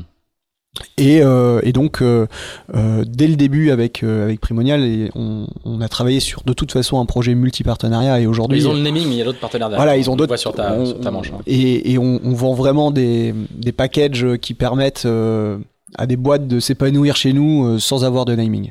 Et et, et aujourd'hui, c'est chouette. On a un bon ratio entre Primonial et, et, nos, et nos partenaires. Primonial, ils ont quel, quel quel poids dans le dans, dans ton Environ 65%. D'accord, les deux tiers. Ouais, c'est ça. Deux tiers, un tiers. Deux tiers, un tiers. Et donc, euh... et donc voilà. Et là, on. J'arrive à. Excel, banquier, banquier, achat du, bateau, et on revient au début du podcast. la boucle, la boucle est bouclée. Oui, mais juste un petit mot quand même sur le sur le sur le 1050. Le, est-ce que c'est le du coup est-ce que c'est le support qui synthétise un peu euh, toutes tes expériences, à la fois le large, l'inshore. Il y a des foils maintenant, sur, enfin des foils lancés sur le, multi 50. Il y a, des grands prix, il y a un petit peu tout. Est-ce que c'est la synthèse de, c'est la synthèse de ton parcours jusque-là? Ouais, je crois. Je crois qu'aujourd'hui, dans ce et encore plus dans ce nouveau projet, dans la construction, où, euh, où là, je, mets vraiment tout ce que j'ai appris depuis, euh, je sais pas, 15-16 ans, dans ce bateau. C'est vraiment, c'est un concentré de ce que j'ai eu la chance de pouvoir apprendre, que j'essaie de retranscrire euh, pour avoir un bateau euh, le plus performant possible. Et, euh, et est-ce qu'aujourd'hui ce serait un... Je pense que je serais triste. Euh, j'aurais quelque chose me manquerait dans ma carrière si j'arrivais pas un jour à, à aller faire ce projet ultime. Et le problème, c'est comme. Euh... c'est pas le podcast qui, qui, qui, est qui, est la fin de ta carrière, hein, t'inquiète Oui, oui. Non, non, non mais. c'est non, mais. faire dans 20 ans. C'est. Euh... non, mais il faut, faut, faut, faut Peut-être que c'est euh, c'est pas... plutôt le point d'équilibre à date. Ouais, aujourd'hui, en tout cas, c'est un point d'équilibre qui est parfait. Le, problème, euh, qui, enfin, le truc qui est compliqué avec les ultimes aujourd'hui, c'est qu'il y a une vraie rupture financière. Euh, entre les entre les séries, c'est-à-dire hmm. que euh, on pourrait dire qu'on va assez facilement du mini à l'IMOCA ou à l'Ocean 50. Mais euh, aujourd'hui, il n'y a plus du tout de lien économique entre, ces, entre un IMOCA et un Ocean 50 et un Ultime. Mm. Et où euh, les, les annonceurs qui doivent aller sur ces projets-là, euh, au final, ils n'y veulent- ils n'y vont plus. On voit que les sponsors qui y sont sont que des sponsors euh, qui sont là depuis très longtemps.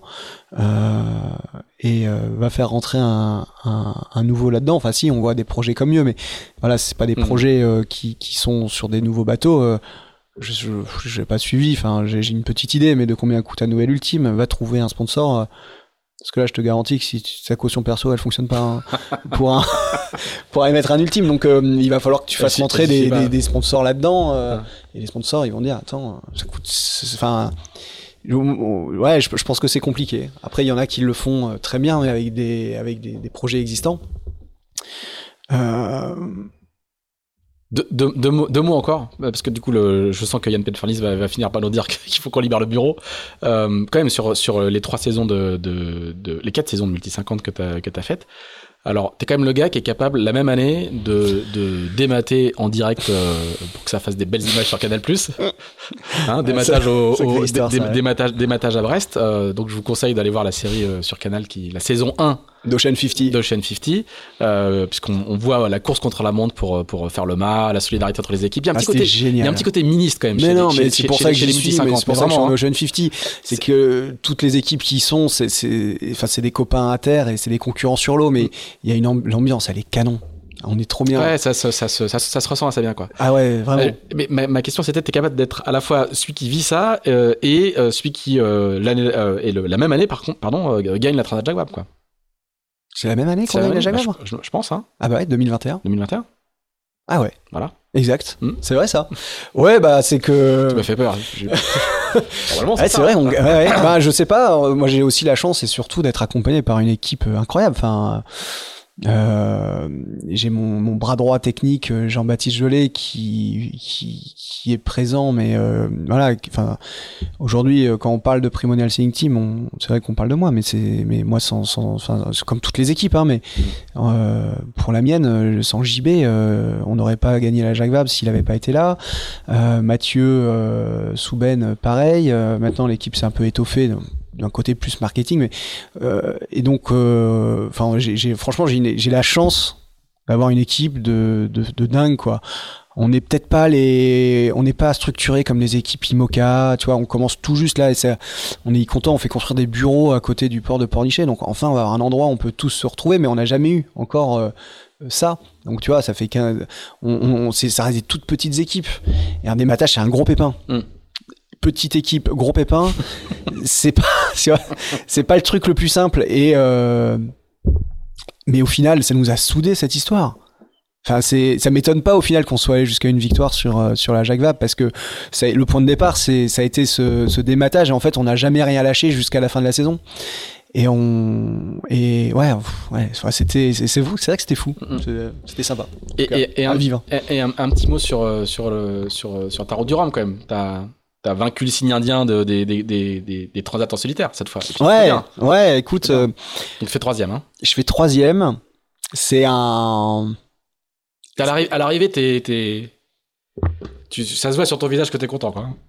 Ouais, ouais, les gens qui me connaissent très bien savent. Et euh, et et il y a plusieurs victoires derrière, Mm. Derrière cette euh, cette arrivée, qui n'est pas une victoire en elle-même parce Non, que je suis troisième, mais euh, moi je suis. euh, alors si on parle d'un sujet technique, je pense que j'ai j'ai tout donné. Franchement, j'ai rien laissé. Je, je suis arrivé à plat. Je pense que j'ai mon je pense que mon bateau va pas moins vite que les deux de devant, mais je pense qu'il faut mettre plus d'énergie pour qu'il aille à la même vitesse et qu'à un moment, euh, l'énergie n'y en avait plus. Euh, ça, c'est d'un point de vue euh, vraiment technique. Je pense voilà, c'était dur de rivaliser contre les, contre les deux autres. ça, ça l'aurait fait si la route du Rhum avait duré 8-9 jours. 11 jours, là, ça commence à faire un peu trop de temps en mer versus l'énergie que j'ai pu mettre. Et, et ouais, et, et de, toute façon, on a tous nos, nos, non pas nos faces cachées, mais euh, on va tous chercher autre chose là-dedans. Euh, on va pas chercher que de la perf. Et, euh, je suis content parce que j'ai trouvé ce que j'allais chercher. Donc l'avenir n'en sera que, plus beau. T'as l'impression d'avoir bouclé une boucle ou, ou coché des cases qui restaient à cocher? Ou d'avoir, je sais pas, réglé des comptes ou fermé des cicatrices ou... Non, Je vais pas faire mon mini Grégoire, quoi, mais comme on en a. non, je pense que. T'as été très franc jusqu'ici et t'as été. Clairement, enfin, l'accident que j'ai eu euh, est une cicatrice à vie chez moi. Hmm. Euh, elle fait. euh, il, il- il est, il a, il m'a construit. Je me suis construit sur ce, sur cet événement, et et c'est pas fini quoi. Enfin, euh, j'ai, en plus, enfin, ça m'est arrivé. J'étais un peu, de- j'étais jeune et je pense que j'ai minimisé l'impact que ça a pu avoir sur euh, sur moi, et que ouais, je, Enfin, ça a été euh, un moment incroyable et, euh, et j'étais fier de moi. Voilà, j'étais content. Eh ben merci. Au- Au-delà de, au-delà de, de- de- du sport, quoi. Ouais, Et c'est ça qui est génial dans la voile, c'est que tu vas au-delà du sport. exactement. Eh ben c'est une très belle conclusion. eh ben merci beaucoup Seb, merci, euh, merci beaucoup pour ta franchise parce que c'était quand même des moments euh, assez forts. Ah, Et avec plaisir. Et puis euh, on va te laisser, euh, on va aller déjeuner avec notre ami Yann Penfardis parce qu'en plus. On va peut-être lui payer le déj parce qu'on lui, a bien- on lui a bien tapé son bureau quand même. hein. T'as raison. on va lui payer le C'est toi, qui paye ou c'est moi Bon, on, va, on va se débrouiller euh, euh, euh, hors micro, comme on dit, hein, si tu veux bien. On vous dira pas alors. Voilà. Bon, merci beaucoup en tout cas, Seb. C'était c'était passionnant. C'était très différent de d'habitude. C'était mais c'était passionnant. Merci beaucoup. Merci de ta franchise. Encore une fois, si vous nous avez suivis jusqu'ici, ce que j'espère, n'hésitez pas à nous dire euh, ce que vous nous avez pensé, à faire vos commentaires. On les reçoit. On essaye de répondre à tout le monde. Je le dis à chaque fois. Du coup, à chaque fois, j'ai des commentaires. Du coup, à chaque fois. On répond. Euh, et puis, on se retrouve euh, dans 15 jours avec un nouvel épisode. Mais là, pour le coup, je ne sais pas qui est le prochain invité. Euh, voilà, n'hésitez pas à partager, n'hésitez pas à mettre 5 étoiles sur euh, Apple Podcast notamment. J'espère que tu fais ça, Seb, à chaque fois. À chaque fois. À chaque Je fois. suis très sérieux sur les étoiles. Et puis, euh, et puis voilà. Merci encore. Salut. Allez, ciao, bonne journée.